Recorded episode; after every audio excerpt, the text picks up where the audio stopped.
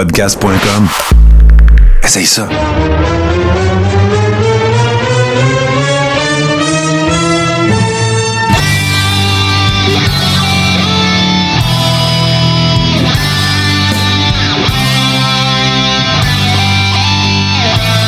Le Carréron, saison 6, épisode 4, en compagnie de mes amis, bien sûr, Steve Sauvé et euh, G Central.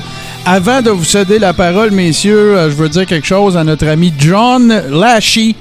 Euh, qui m'a écrit euh, la semaine dernière suite à l'épisode 3 avec les vignettes, à vignettes au Ménia. On va en reparler tantôt, mais euh, je veux juste le saluer.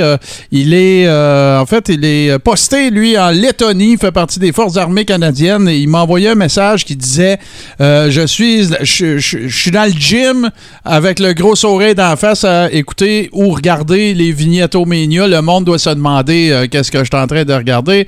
Alors, on te remercie pour ton service, mon, cher- mon cher euh, John, et euh, euh, j'espère que le moral va bien. On pense à toi souvent, puis euh, porte-toi bien. Fait que je voulais euh, faire certain de, de, de- de prendre connaissance et de, de vous parler du euh, superbe message qu'il nous a envoyé. Et euh, souhaitons que tout se passe bien pour lui là-bas. Je commence avec mon, mon G Central. Hein? Comment ça va, toi? Euh, comment s'est passée ta semaine? Et euh, comment te portes-tu, mon cher? Je vais bien, mais je vais aller mieux dans une seconde. Attends une seconde.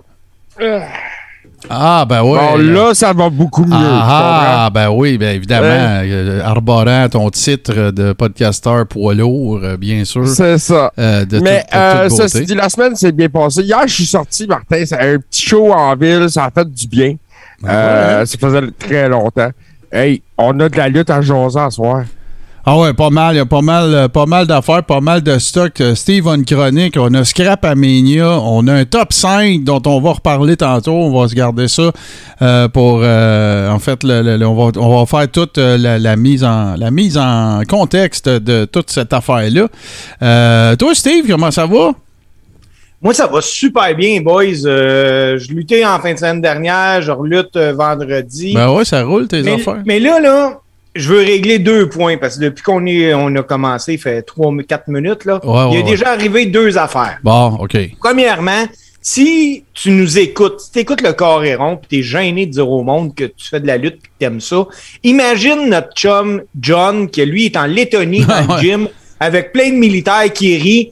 Là, là, il a dû le faire son coming out, même dans les forces armées canadiennes. Ouais, ouais, c'est ça, là. J'espère qu'il n'y a pas de discrimination pour les fans de lutte, mais ça me surprendrait. Ça me surprendrait. Ouais. Et deuxièmement, on a JC qui dit qu'il est allé voir un petit show. JC, t'es au Centre Bell pour Imagine Dragon. C'est Ah. pas un gros show pour toi? Ouais, ouais. Non, je dois juste pas euh, trop mettre l'accent là-dessus. C'est un excellent, euh, un excellent spectacle, cependant. Là. Oui, puis parlant de Ouais. spectacle, les boys, euh, moi je lance ça de même. Ça serait vraiment le fun que au mois d'août, au Centre Bell, qu'on soit une coupe, du Coréron avec des rubbers pour aller voir le show.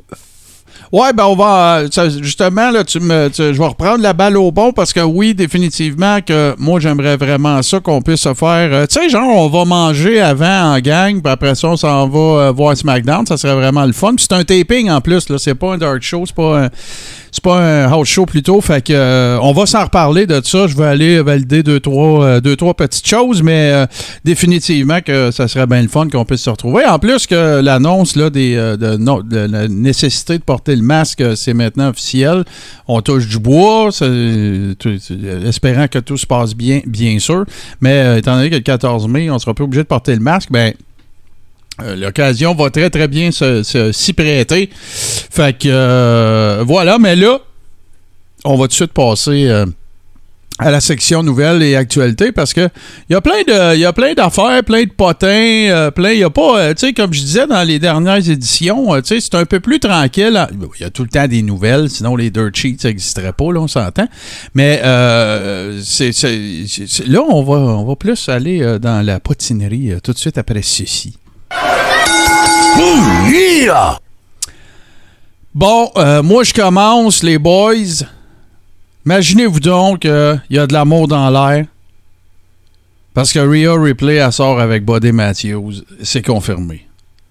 Hey, En effet, c'est pas écoute, beau, il y, a- ça. il y a des hommes qui ont le cœur brisé sur la planète en ce moment. Ouais. Puis là, c'est le fun parce que il va rester en, morceau, en un seul morceau longtemps parce qu'il y a eu rien qu'un match à IW.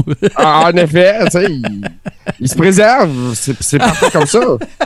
Hey, mais c'est incroyable qu'aujourd'hui, là, le 4 mai 2022, je vais pouvoir dire que la WWE a mieux ut- utilisé Body que la AEW. ouais, ça n'a pas de sens. Ça, ça- ça- ça- effectivement, Ben, écoute, ça n'a pas de sens. Euh, ils ont mieux utilisé Adam Cole que la AEW. Euh, Ouais. on veut la liste comme ça, elle comm- elle commence à, Keith s- à Lee. s'allonger aussi. Keith Lee, c'est- la, la, la, la plus belle ballon. Dans votre tête, imaginez un bruit de ballon qui dessouffle. C'est ça l'arrivée de Keith Lee à la sais, le premier, euh, le premier soir, on s'est dit bon, c'est le mec, tu mets ça over un monstre comme lui, puis tout. Puis là, à Star, il se fait couper la parole dans des promos, puis il répond à la. Ça a l'air du théâtre classique quand il répond, puis c'est toujours très. euh, tu sais, puis le gars est supposé un badass. Bon, je comprends, là, c'est scénarisé. Mais en tout cas, moi, je trouve ça, euh, je trouve ça bien ordinaire, puis je trouve pas ça. Je suis pas certain que ce soit le meilleur move de, de, de booking, mais bon, regarde, on verra, euh, on verra ce que l'avenir réserve à ce cher Keith Lee. Là, JC, tantôt, hors micro, on a parlé de ça. Et moi, je trouve ça quand même euh, relativement intéressant parce que je suis allé faire quelques petites recherches moi aussi de mon bord. Ça fait, euh, c'est pas, pas d'hier que euh, Ryback ou The Big Guy, qui, comme il s'appelle maintenant, parce que je pense que, ben, je, suis pas sûr si Ryback, lui, a pas conservé le nom, mais peu importe. Et il, a- sorti une coupe de, une coupe de gazouillés un petit peu weird. Parle-moi donc de ça un peu.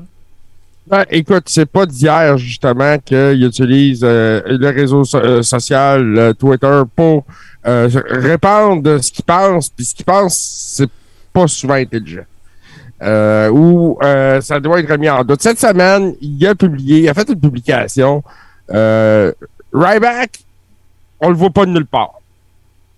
Il y a personne qui le veut. Lui, quand il a essayé de signer à très gros prix, il y a personne qui en a voulu à ce prix-là. Il y a des problèmes d'attitude dans le backstage. Puis là, ben, il est en colère après Vince McMahon.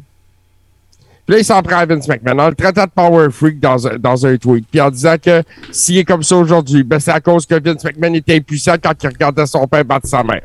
Moi, personnellement, là, ce que ça me dit, c'est que Ryback s'est dit, bon, j'ai brûlé les ponts, on va juste finir la job. Ouais, ouais, non, ben c'est ça, mais écoute, moi, j'étais allé un petit peu fureté euh, sur son fil euh, Twitter, justement. J'en ai deux, trois à te sortir. Ça, ça date en fait d'aujourd'hui. Écoute ça. Euh, Il y a, il y a quelqu'un qui pose la question à Ryback. Il dit Comment est-ce que tu peux avoir 1,4 million de followers puis jamais avoir plus que 50 likes sur tes posts? Fait que lui, il a répondu parce que la WWE a euh, mon, fait en sorte que mon compte est. euh, il y a des restrictions sur mon compte à travers euh, différentes plateformes euh, de médias sociaux euh, et de leur partenariat corrompu avec eux. N'importe qui peut aller voir euh, les. Que, que- can look at real followers and see the account is being compromised. Donc, c'est ça. Et il, tag Elon Musk. Ah, ah, c'est magique! Hey, non, mais lui, là, il se prend pas pour un 7-up flat. hein. Non, non, non. Puis je vous en sors un autre vite fait. Euh, il dit que la WWE est bien connue pour euh, transmettre de fausses informations aux dirt sheets euh, pour contrôler les talents, donc les, les, les, workers de leur, euh, de leur compagnie et euh, leur situation au sein de la dite compagnie. Puis il conseille à tout le monde de signer un non-disclosure, un NDA, c'est un non-disclosure agreement, une entente de non-divulgation dans les contrats des personnes qui signent avec la, la, WWE pour protéger leur brand. Ben oui, toi, il me semble de voir, tu sais, un gars qui est sur le bord de signer son premier contrat avec la WWE puis essayer de, de blackmailer Vince puis de dire non, non, non, là, tu vas me signer un NDA. Il me semble que Vince, il dira pas. Veux-tu même sacrer ton camp d'ici, toi? Ah non, c'est clair, là. Tu sais, euh, quand tu arrives devant euh, le, le comité de, de sélection, ou appe- appelons ça comme on veut, Bah ouais. de la WWE, puis que tu es pour signer ton premier contrat, là, moi, dire de quoi, s'il te dit, euh, toi, là, tes bottes jaunes, finalement, je veux qu'ils soient bleus, tu vas dire oui. Tu vas prendre des bottes bleues, c'est Eh ça. oui, c'est sûr. Right back, là, tu sais, il parle bien gros. Ah, Vince, il a été forcé à regarder sa mère euh, se faire battre par son père. Lui, right back, il me donne l'impression que sa mère l'a bercé trop proche d'un contrage de porte. Bon, bon, bon, bon, bon, bon, bon, bon, bon. Écoute. euh, la faute à sa main. Ouais, c'est ça. Là. On tombera pas dans ce, on tombera pas dans ce panneau-là, mon cher Steve. Par contre, euh, euh, justement, euh, un, un worker que, que moi j'ai- toujours bien apprécié, qui a eu des belles runs. Voilà. Euh, qui a eu des belles runs sur, euh, dans les Indies, tout ça, était 13 ans Ring of Honor. C'est euh, Roderick Strong, bien sûr. Et là, ben, écoute, un peu comme tout le monde, tu sais, qui est un peu délaissé là, dans l'espèce de, de, de, de, de- de WWE Universe et particulièrement NXT, ben, il a demandé à ce qu'on le libère de son contrat. Je présume qu'il va aller rejoindre ses chums à AEW. Ça veut pas non plus dire que la, AE la AEW le prendrait. Mais bon, un autre, un autre cas de, écoute, de worker émérite, euh, tu sais, qui a fait ses classes et tout ça, puis là, qui se ramasse à patauger dans l'éther euh, euh, intersidéral de, de la WWE, qui sait pas quoi faire avec. Mais Il y a- il est dans la vieille génération de NXT, Martin. Ouais, ouais, c'est sûr. Puis à, à Raw puis à SmackDown, aussi bon puisse-t-il être, il n'y a pas de place pour lui.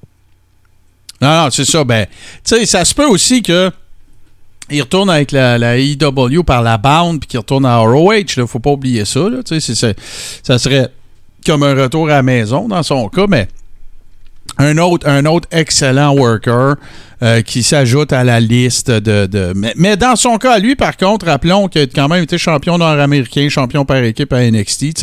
Ils n'ont pas rien fait avec. Là, je veux dire, mais c'est sûr que ça sonnait un peu le glas euh, de, de sa carrière avec NXT quand euh, Fish puis euh, tout le monde est parti. Là.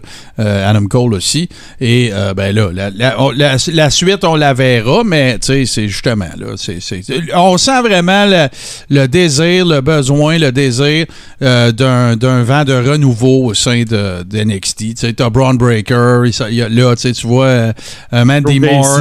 C'est ça, Mandy Moore, qui, qui, qui est pas une nouvelle, mais tu sais, a changé de look au complet. tu sais, là, elle est devenue heel. Oh, ouais, puis euh, euh, écoute, elle est en train de euh, la, section féminine de NXT en ce moment. Là. Ah, c'est ça.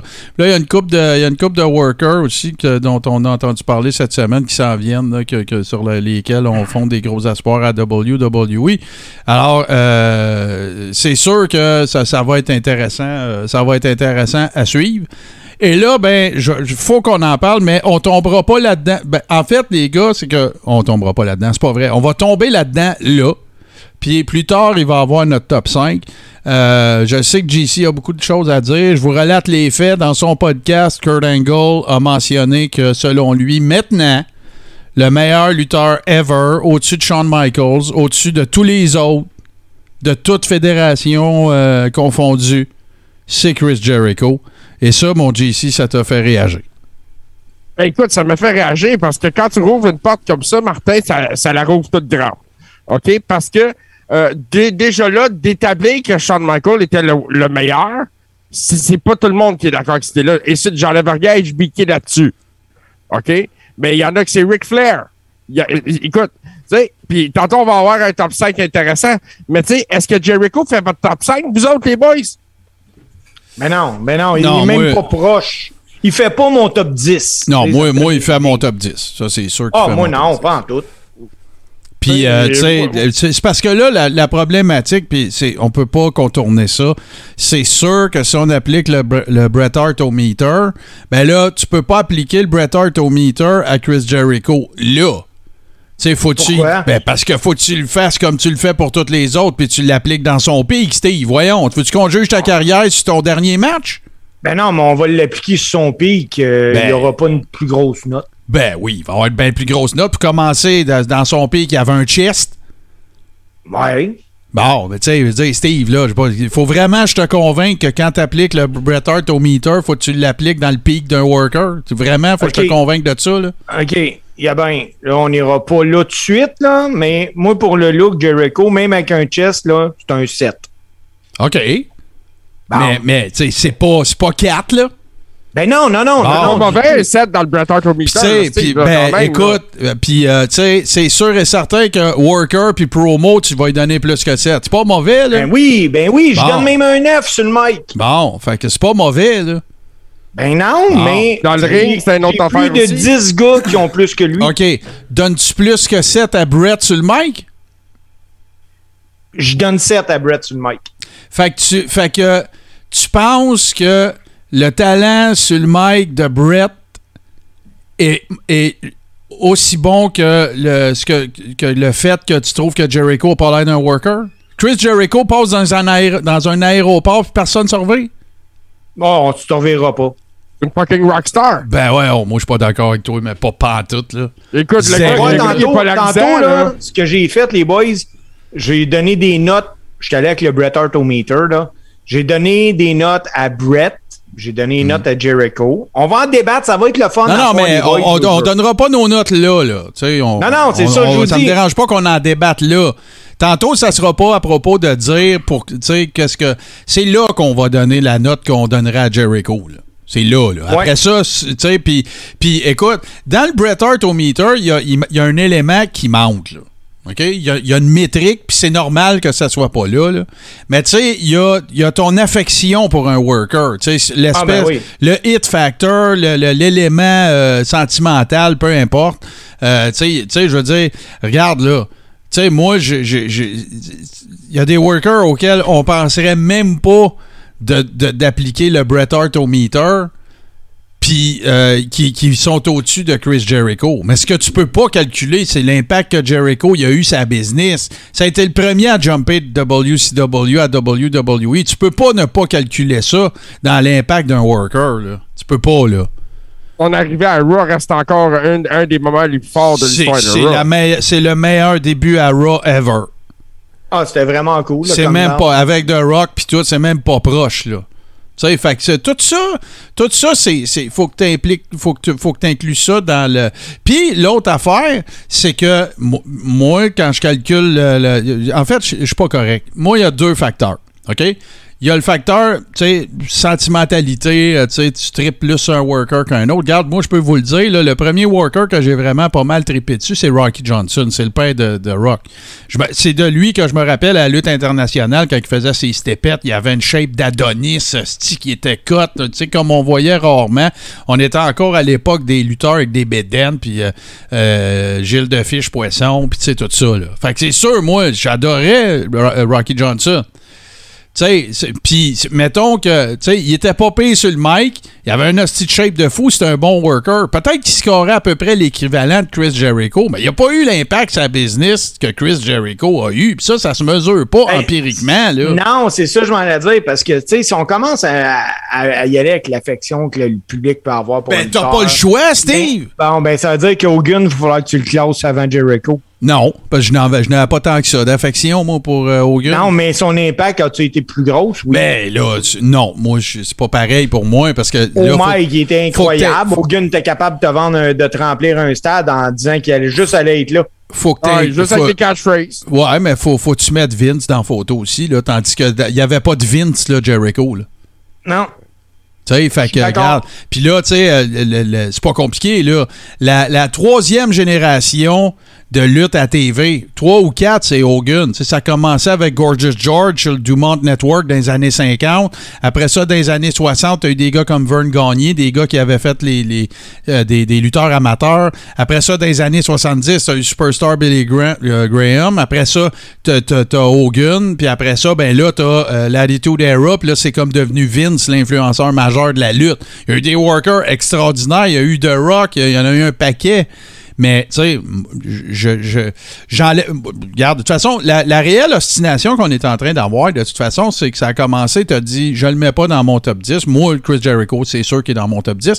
Puis en plus, il a réussi à faire tout ce qu'il a fait. Puis il n'y a pas l'archétype physionomique que Vince tripe dessus. Oublie pas ça. Non, c'était un- c'est- c'était un anti-star. C'est ça. C'est un welterweight. Là. Tu sais, C'est pas un heavyweight. Là. Moi, là, je suis d'accord que la WWE, quand ils ont été le chercher, un, ils voulaient vraiment aller chercher un gars de WCW. Là, là il y avait l'opportunité de le faire. Ils savaient qu'il allait faire suer Turner parce qu'ils savaient que. Là, je vais te corriger tout de ben, suite. Pas Turner, je Je suis. vais, je vais te corriger tout de suite, Steve. C'est- Jericho qui a contacté la I, là. Oui, mais quand Ouais. tu lui dis oui, là. Oh oui, mais euh, le- le- sous-entend pas qu'il attendait juste que son contrat finisse, là, parce que Non, c'est non, pas non, le non, cas. non, non, non, non. Ben, Non, c'est ça que t'as dit. T'as dit, euh, c'est sûr que la I voulait aller le chercher parce qu'il voulait aller chercher quelqu'un WCW. Oui, mais c'est pas eux autres qui ont dit, hey Chris, quand est-ce ton contrat fini, puis tout le kit, là. Il a fait ses affaires, il a fait ses démarches, c'est ramassé chez Vince. Puis c'est même ramassé chez Vince, puis il est encore sous contrat. S'il s'était fait pogner, ça serait fait actionner les faufounes. Oui, pour maraudage. Parce qu'au States, ça marche pas comme ici. là. Non. Non, aux States, euh, non, c'est vraiment, vraiment, vraiment pas comme ça.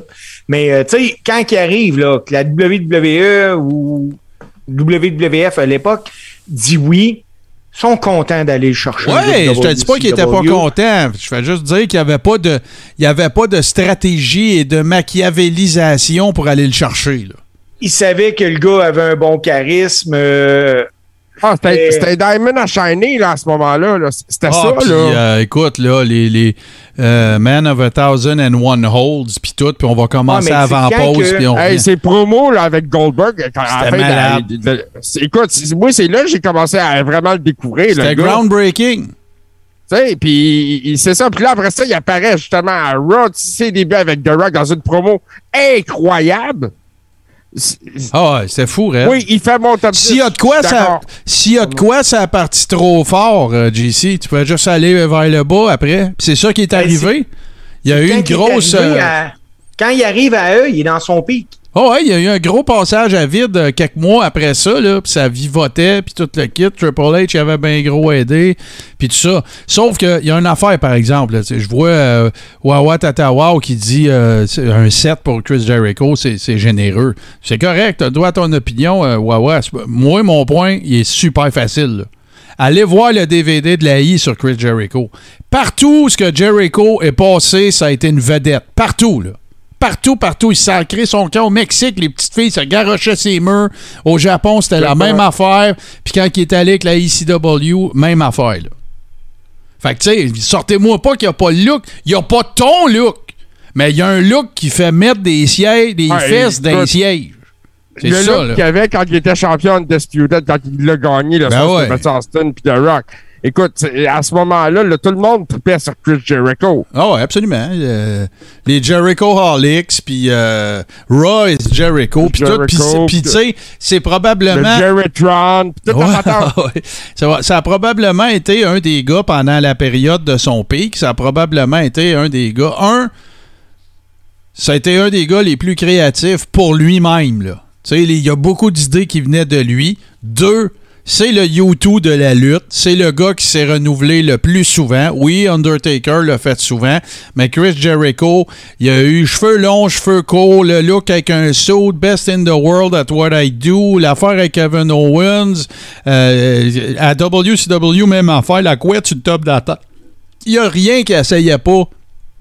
Puis ça, ben moi, je pense que je pense que c'est à son honneur. Ceci dit, c'est pas le meilleur worker de tous les temps. Pour moi, c'est pas le meilleur worker de tous les temps.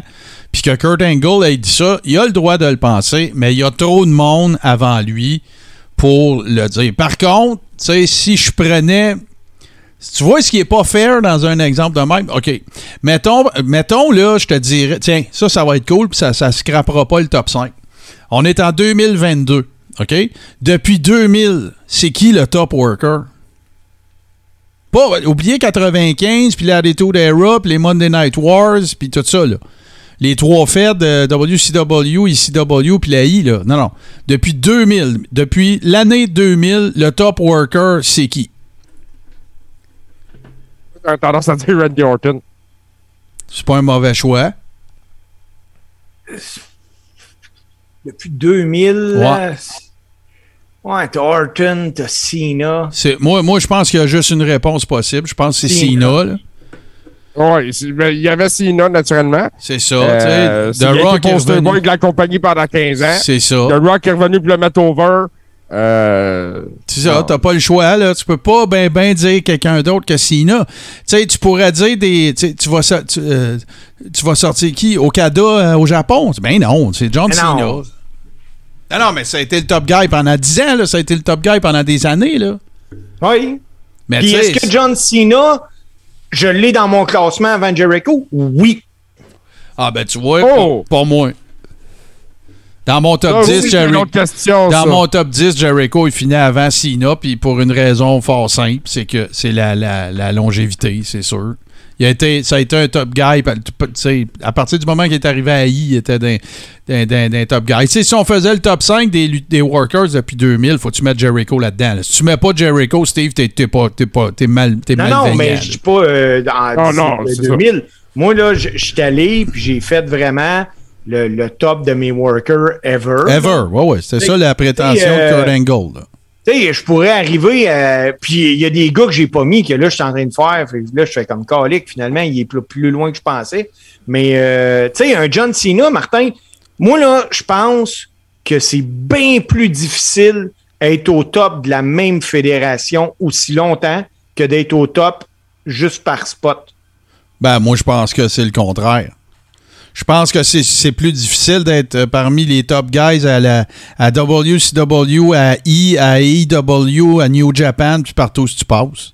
Moi, tu vois, c'est vraiment le contraire parce que pour l'avoir vécu, là, quand tu arrives à une place, il y a tout le temps un shine. Hein. Tu as, tout le temps le, le shine du début. Ah ouais, let's go, le monde ouais. sont contents de t'avoir. Tu as, tes bons angles, trois, quatre bons angles, paf. Après ça, tu es parti, tu t'es rendu ailleurs.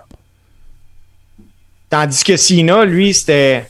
Il est tout le temps là. Oups, il y en a un nouveau, puis c'est encore lui qui te vend, puis c'est encore lui qui, qui vend de la merch. Et- Check, ah non, Steve. ça, c'est vraiment rough. Moi, Steve, Ric Flair, là, il allait se battre dans tous les territoires à coup d'une semaine, à, à chaque semaine. Tu vas me dire que ça, c'est plus facile que d'être à la même place toute ta carrière? Hey, regarde-les, t'as peut-être six mois avant de le revoir après. Fait que trip pendant qu'il est là. Fait que tu es en train de me dire que ça, là, c'est plus facile? C'est plus facile. Ah, moi, je pense Pour le... C'est plus facile pour te faire aimer ou détester, là. toute ta carrière est basée sur te promener d'un territoire, donner l'impression que le gars contre qui tu te bats, il a une chance de gagner, puis gagner à tous les soirs, puis que quand tu reviens, le monde y revienne. Moi, je suis sûr que c'est plus. Je pense que c'est plus difficile. Hey, puis en Ah, plus, Martin, écoute. là, juste de même, là, t'es même pas obligé de, te- de renouveler ton moveset parce que tu peux faire le même match plein de fois.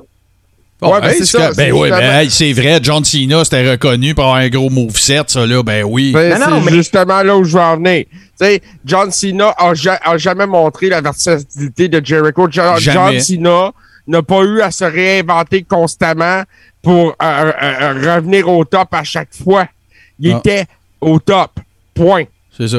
Je- moi, moi, je continue de. Ben écoute, là, tout le monde a le droit à son opinion, puis on, on s'assinera pas jusqu'à temps qu'elle va être bleue dans la face.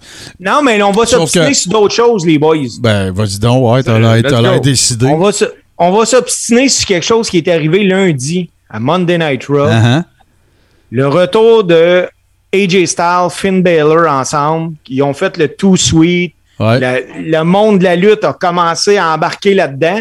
Et si tu regardes la version éditée de Raw, c'est pas là. Ils l'ont scrappé le segment. Ils veulent Pourquoi? pas. euh, ben, parce que le Bullet Club, c'est pas eux autres. C'est ce que je pense. c'est tout. mais la version éditée, ils ont coupé ça. Fait c'est-tu les gars qui ont pris la latitude de faire ça dans le ring puis personne n'était au courant? C'est même. Je, te- je vais te dire que c'est même pire que ça. C'est que AJ a pris la place de, de, de Prince Devitt, qui s'appelait quand il était à New Japan dans le Bullet Club.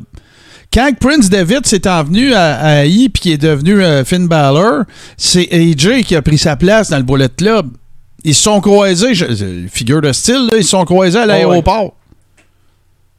Fait que là, ben, tu sais, c'est que. Puis là, t'avais Gallows puis Anderson, que, que- qui étaient, eux autres, qui y ont été, ils sont arrivés après, eux autres, là. Fait qu'ils ont, ils ont été avec Prince Devitt aussi. euh, Ils, ont- ils avaient été avec Prince Devitt avant. Puis tout ça, fait que euh, c'est. c'est- Non, non, c'est. c'est- c'est- attends ben, moi, j'ai vu éd- pas édité. Fait que je l'ai vu, là, le. le- Ouais. je l'ai vu, là, le. le, Et quand le tu regardes le Raw euh, diffusé sur YouTube là, par le WWE, là, Ouais. Euh, Il, a- il est pas là le. Ben, on va voir. Ouais. Peut-être que c'était une question de timeline aussi, là, je le sais pas.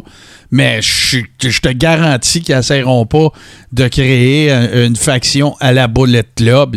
S'ils partent de quoi, puis que AJ puis Finn sont dedans, ben ça va être une autre patente, puis euh, ça va s'appeler euh, whatever. Là. plus ça va, plus je vois ça aller. Je me demande, hey, ils vont- on retourne-tu dans un air que la lutte va être des factions? Ben là, en, Ah, en- ben, en ça, ce moment... c'est un site qui tourne. là. Ah ouais. Parce que là, tu veux parler de Raw, là, on fait du coq à l'âne un peu, tu veux parler de Raw. Tu sais, moi, moi je t'ai assommé. Tu sais, on se l'est demandé la semaine passée, puis on, on s'en parle des fois, tu sais, qu'est-ce qu'ils vont faire avec Drew McIntyre? Ben, on le calisse dans la feud avec les Usos puis RK Bro, puis ah ouais, puis A plus B, ont plus C, plus le D. combat de championnat par équipe du pay-per-view. Ben ouais, puis là, ben C plus A, puis B plus C, puis ah ouais, c'était quasiment rien que ça cette semaine à Raw. Après ça, ça a été les filles. Puis là, tu sais, ramène... euh, tu sais, je, je, je, je- je sens une espèce de... de, de de perdition dans les storylines à la WWE, une espèce de, vague à l'âme. On sait pas quoi faire avec qui, moi, je trouve. Mais, il y a une affaire, par exemple, que j'aimerais en tabaslac voir c'est une épiphanie qui m'est venue. Je ne sais pas pourquoi, je n'ai pas de raison précise à vous donner, mais dites-moi ce que vous en pensez. C'est une vision que j'ai eue. Ezekiel, KO en tag team face. Je sais pas pourquoi, mais je vois ça, moi. Faut- il faut que ça finisse autrement. Moi, je pense que justement, Ezekiel va emmener KO dans un autre sens. Moi aussi, je pense Euh. qu'il va, il va se Parce que là, tu peux pas avoir. Rappelle-toi ton préféré. Rappelle-toi Cesaro puis Sheamus. Comment est-ce qu'il s'haïssait puis comment c'est devenu un des meilleurs tag teams des dix dernières Mais années écoute, à I? Martin, en plus, euh, moi, je me souviens de cette espèce de, de série de euh, la 4 de 7 qu'ils 4 ont de fait. 7. Écoute, avant de, de devenir de bar, écoute, euh, l'autre 4 de 7 que j'avais vu, c'était qui? C'était DDP avec... Macho Man? C'était ça que Macho Man que DDP avait fait ça avec 4 de 7. Ben, en tout cas, il y avait eu une fiode, ça la avait fiode de l'année. super over. Oh, ouais, euh, ça, avait en dedans. été, ça avait été élu la fiode de l'année dans PWI le- le- de cette année-là. Mais c'est ça. À ce moment-là. euh, mais ouais, écoute. euh, Je ne sais pas, là. Je, je, je sais pas pourquoi, mais je vois ça, là. Je, parce que, c'est quoi? Il y a un gars qui dit que Ezekiel, c'est Elias. Puis Ezekiel, il dit que c'est son frère. Fait que là, c'est quoi? Ils vont se battre jusqu'à temps qu'il fasse dire, tu sais, non, il va arriver d'autres choses, là. A- ça manque de créativité. Si tu veux vraiment faire des storylines, tu sais, scénarisées puis tout, je trouve qu'il y a plein de matériel potentiel puis que là, ça donne l'impression qu'on nous ressort la sauce, c'est de la sauce, la sauce, la sauce. Puis là, là, une autre affaire que je t'ai cœuré, asti que je t'ai cœuré, je suis plus capable de deux affaires de Seth Rollins, OK?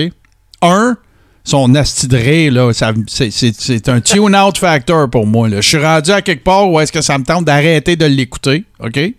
Puis l'autre, là, là, là, le Don Cherry de la lutte, là, relax, là. Tu sais, faire tes habits avec des rideaux de douche, là, il y a quelqu'un qui a fait ça avant toi, là. OK? Fait que là, calme-toi le pompon, là. Ça, ça, ça, tu sais, quand, quand Cody Rhodes, il dit avec ton saut de Johnny Polo, là, tu sais, c'était vraiment solide, là, tu sais. Au oh, moins, ouais, en effet. au moins, tu sais, écœurez-les sur ses- son hostie d'accoutrement. Mais là, tu sais, c'est comme s'il disait à peu près rien, tu sais. J'aime pas ce que ça s'en va. Seth Rollins, c'est trop un bon worker pour avoir l'air du clown de service de même, je trouve. Puis, euh, sauf que, tu sais, j'ai hâte de voir ce qu'ils vont aller avec ça, avec Cody, là, c'est sûr. Puis, euh, je, je- je dirais presque à mon étonnement, je m'attendais qu'il y ait un gros pop à Mania, c'est arrivé. C'est le, pop de la soirée, dans le fond, là, quand Cody est arrivé. Je m'attendais à un gros pop. Je pensais que ça s'essoufflerait plus vite que ça, mais Cody, il est vraiment over, là. Là, en ce moment, là, justement, parlons-en de Cody. Il a fait le Smoking Call Session avec euh, Stone Cold Steve Austin. Euh, il a fait des révélations là-dedans. Une, une des choses qu'il a raconté, c'est qu'il l'a incité à revenir à la maison avec la WWE. Puis là, ben, ça a un peu jeté tout le monde à terre, cette, histoire-là, que ce soit Matt Cardona qui, qui a été voir euh, Cody Rhodes. Hey, retourne à la WWE, là. Ben, tu sais, Cardona, il, fait. Cardona, là, c'est. Écoute bien l'ironie de la carrière de Cardona, OK? Là, ils font rien avec, à l'époque où il était haï. Il se part une chaîne YouTube, ça part en peur. Vince, il aime pas ça, parce que c'est ses affaires sur le site, puis tout, puis c'est pas tagué WWE. Fait que là, il dit, tu vas arrêter ça, puis tout. Il le ramène, là, il fait ses affaires avec son body, euh, comment il s'appelait, là, il y avait Zack Ryder, puis euh, comment il s'appelait l'autre gars, là, Kurt Hawkins. Kurt Hawkins, c'est ça. Fait que là, euh, tag team, tout ça, Kurt Hawkins, la, sa longue série de défaites, hein, ben, un nouveau Barry Horowitz, tout le kit. Puis là, boum, il gagne la belt euh, intercontinentale à Mania, tout le kit. Puis là, après ça, c'est la pente descendante, ça s'en va, tout le kit. Là, ce qu'ils n'ont pas compris, ce qu'ils n'avaient pas compris à l'époque, puis qui dormaient sur le steering ou whatever, c'est que Matt Cardona, c'est une bébite à médias sociaux. Il comprend comment ça fonctionne et il l'utilise euh, euh, à très, très bon escient. Et là, ben moi, je te dis qu'à travailler comme un Chris de fou de même, puis à utiliser les médias sociaux comme il fait, le prochain, ça va être Matt Cardona. C'est clair, quand il, quand il tweet Vince avec ses belts pour Ben, dire c'est Vince, là, je m'en sac est trop pesant. Ah ouais, c'est ça. Il a compris, là. Fait que là, ce que je trouve euh, la justice poétique dans cette affaire-là, c'est qu'il se sert du même outil qu'on lui a, ah, dont on l'a privé quand il était à WWE, puis c'est ça qui va le faire revenir. C'est d'après moi. Parce que, parce que là, faut pas non plus y enlever le work rate puis tout. Là, il travaille comme un fou. Là. À tous les fins de semaine, il est, d'un gars-là, que ce soit Game Changer, que ce soit euh, PWG, que ce soit ce que tu voudras. Matt Car- Cardona travaille comme un débile à toutes les fins de semaine. Fait que là, ben, c'est sûr que ça va rendre la chose euh, d'autant plus intéressante. Moi, là, je te dis, regarde, tu cherches une faction, tu parles de Forbidden Door puis tout le kit, là, on va en parler après. Ben, Va- si tu vas rechercher un Cody, un Matt Cardona, une couple de Roderick Strong, tu sais pas quoi faire avec, tout, fais-toi une, fa- fais-toi une faction de gars des Indies. Tu sais, qui sont, Ouais. qui sont anti-establishment, puis euh, tu sais, qui veulent pas de scripteur pour le promo, puis que, tu sais, ils veulent pas prendre l'avion, veulent y aller tous les quatre en char, puis faites, un, faites une storyline avec ça, baptême. Ça serait Ah écœurant. Faut que je m'en aille le writer, moi. C'est c'est ça. Vince, là, Vince, qu'est-ce que t'attends? What are you waiting for? Hein? Ouais. Mais- que- non, mais écoute, tweet Vince avec une photo de toi et un crayon, il va comprendre. Ah oui, c'est ça. Puis dire, euh, euh, j'ai pu, la mine est bien aiguisée, je pourrais faire ça à la, à la Matt Cardona. Euh, oui, justement, il y a deux nouvelles qui concernent la EW. On a une première que t'as- on avait pseudo abordé hors micro tantôt, les boys, la fameuse. bon, on va régler une affaire, là. La Forbidden Door, quand ça concerne pas la WWE, ça n'existe pas. Parce que toutes les Feds collaborent ensemble. Ça, sur AAA, CMLL, New Japan, All Japan, name it. Ils s'échangent des talents. Euh, les gars, les filles se promènent d'une Fed à l'autre, y a pas de problème. Fait que la Forbidden Door, ça n'existe pas. Sauf que là, ben, il il il va y avoir collaboration, puis ça risque d'être pas mal intéressant entre euh, New Japan et la AEW. Et là, ben, connaissant euh, Taito, euh, Okada, il y en a plusieurs de chacun des côtés. comment il s'appelle? Jay White. Euh, Il y a l'ancien gars d'NXT aussi euh, qui est rendu dans le Bullet Club. euh, ça, va, ça risque d'être euh, ça risque d'être intéressant. Euh, Puis l'autre affaire, c'est qu'il semblerait que Tony Khan est en train de se patenter une, télé une série réalité avec euh, en trame de fond la AEW. Ça, tu vois, ça, je trouve ça poche. Tu peux pas compétitionner avec la I, là. Tu peux pas. Ils ont tout fait. Ils ont inventé ça, la série télé-réalité de lutte. Puis on le sait tout que c'est stagé. Nia Jax, elle l'a dit à côté dans Border. Quand elle est partie de la WWE, elle l'a dit. C'était hy- hyper fucking romancé, là. Les, les télé-réalités de la, de la, WWE. Ah oui, c'est ça. C'est cheesy, à- à l'os, ces affaires-là. Mais le public aime ça comme ça en même temps. Tu sais, fait que, il y a un market pour ça. Euh, moi, je pense que Tony Khan, ça allait, euh, tout allait bien jusqu'à ce qu'il apparaisse à la TV. Ouais, hey, c'était. C'était c'est que J'aime c'est pas ça. Ouais, mais là, il- il y avait. C'était Il weird. est un rendu peu. comme plus gros que, le- que le produit. Il essaye peut-être trop, hein, c'est ça. C'est ça.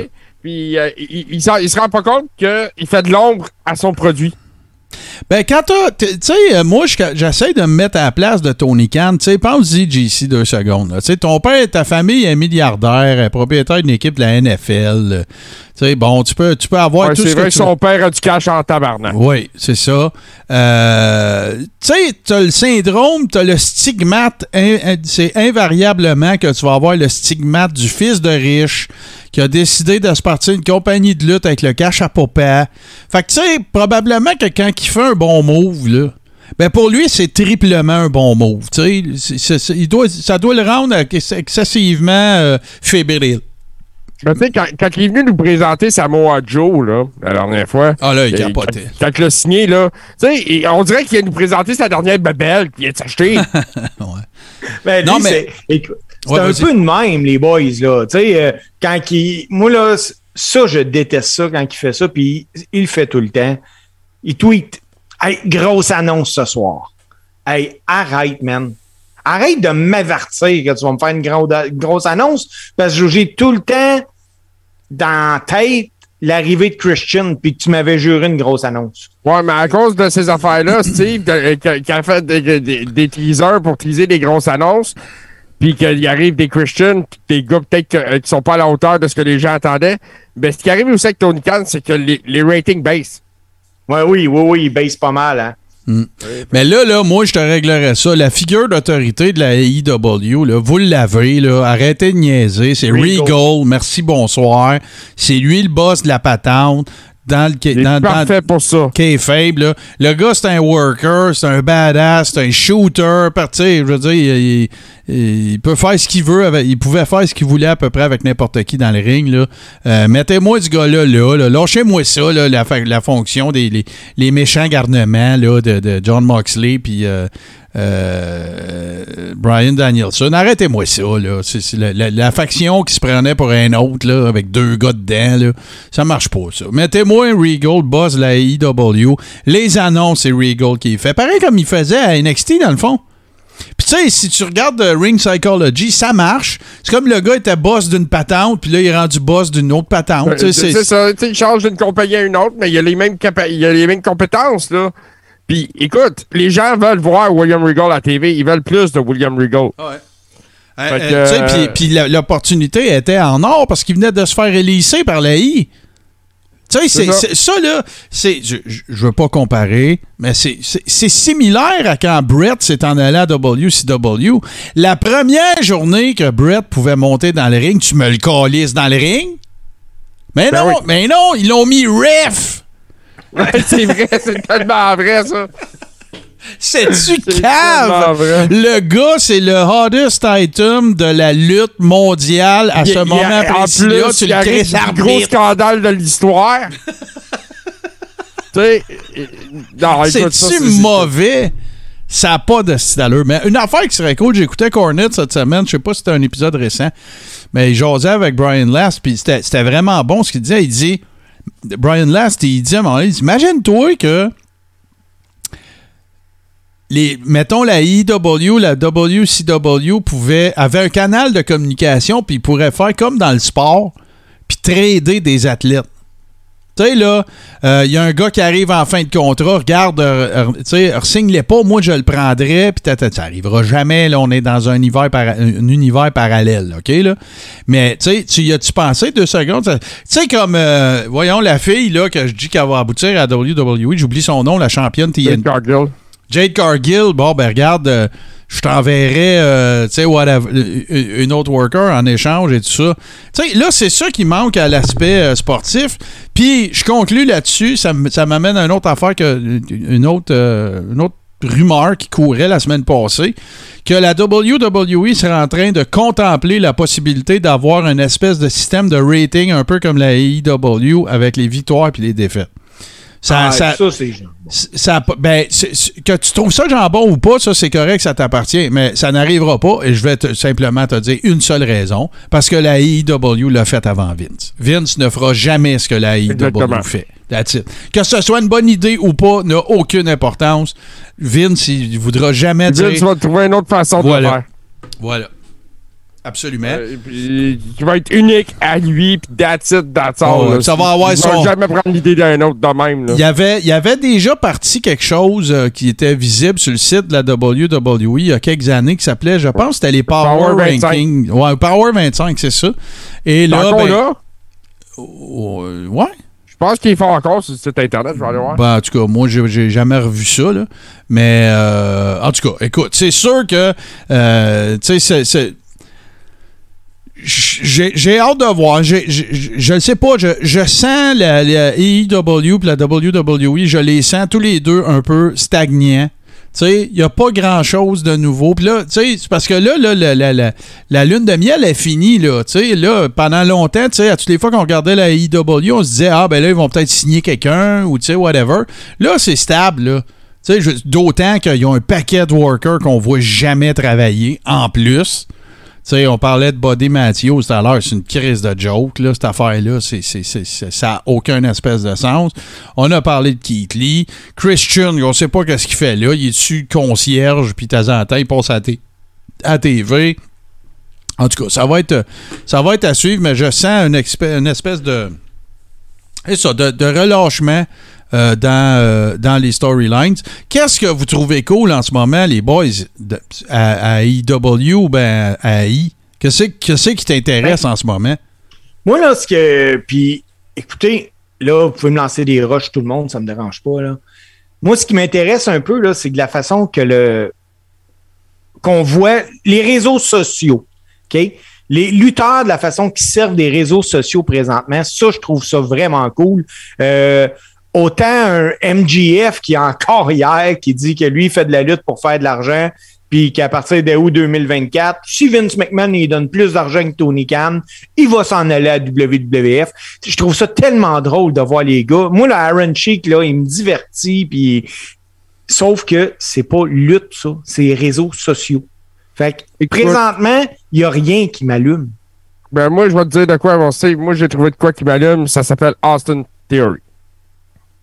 Ouais, moi aussi, je- j'aime bien. euh, Je, je le trouve euh, différent. moi, je l'ai- ça fait une couple de semaines que je dis que c'était un slow burn. Le gars, il est rendu US champion. Ouais, Euh, il y a une grosse soirée qui l'amène à SummerSlam avec John Cena. ouais. Euh, euh, tu sais, et c'est ça, là. C'est le prochain poster boy. Euh, il, il est, il est beau à voir aller. Euh, il est athlétique. Il a du talent. Puis ils sont en train de le développer puis de l'arranger bien comme faut. Il va être écœurant, lui. Tu moi où euh, il, est un- il est à la WWE un peu ce que Guevara est à la AEW? Ouais, je pense qu'on peut dire ça. Moi, moi ce que j'y souhaite surtout à Theory, j'a- j'aime son utilisation. C'est-à-dire que, tu sais, c'était le Golden Boy de Evolve.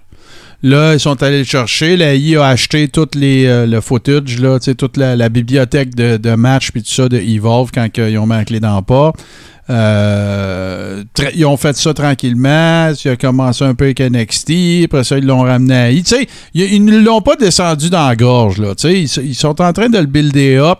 Euh, tu sais, un peu comme un, un peu comme un Cena, là, tu sais, quand on parle de l'année miracle là, du repêchage, là, Brock Orton, euh, Batista, Cena, là, tu sais, euh, écoute, là, tu, tu feras pas bien mieux que ça, là. Tu sais, je veux dire, là, les cartes, ils ont main eventé. Quatre là, tu sais. premiers picks. là, tu sais. C'est ça, là. Tu sais, fait que. Euh, c'est un peu comme ça que ça s'est déroulé aussi. C'est- du monde que c'est slow, slow build et tout ça. Moi, ce que je souhaite surtout à Theory, c'est que ça soit pas un, futur Joe McIntyre. J'espère que, il a la bonne attitude. McIntyre, il l'a même avoué quand il est passé à Stone Cold. Il l'a échappé. Tu sais, je veux dire, là, il, s'est pensé plus gros que la, la- game. Puis il y a tout ça, puis il a fallu qu'il retourne payer ses doses un peu partout, puis euh, tu sais, tout le kit. Fait que, euh, mais j'aime bien ce que je vois. J'aime bien son travail sur le mic. Je le trouve en shape. Il a un crise de bon moveset. Puis là, ben, tu sais, son espèce de rub avec, euh, avec Vince, ben, tu sais, ça, ça risque d'être intéressant pour, pour la suite des choses. Mais, tu sais, c'est sûr que euh, on n'est plus. euh, la preuve a été faite à plusieurs reprises que la I peut te scraper un gars. C'est un.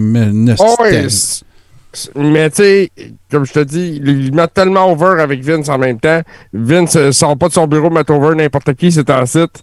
Euh, On non, va voir.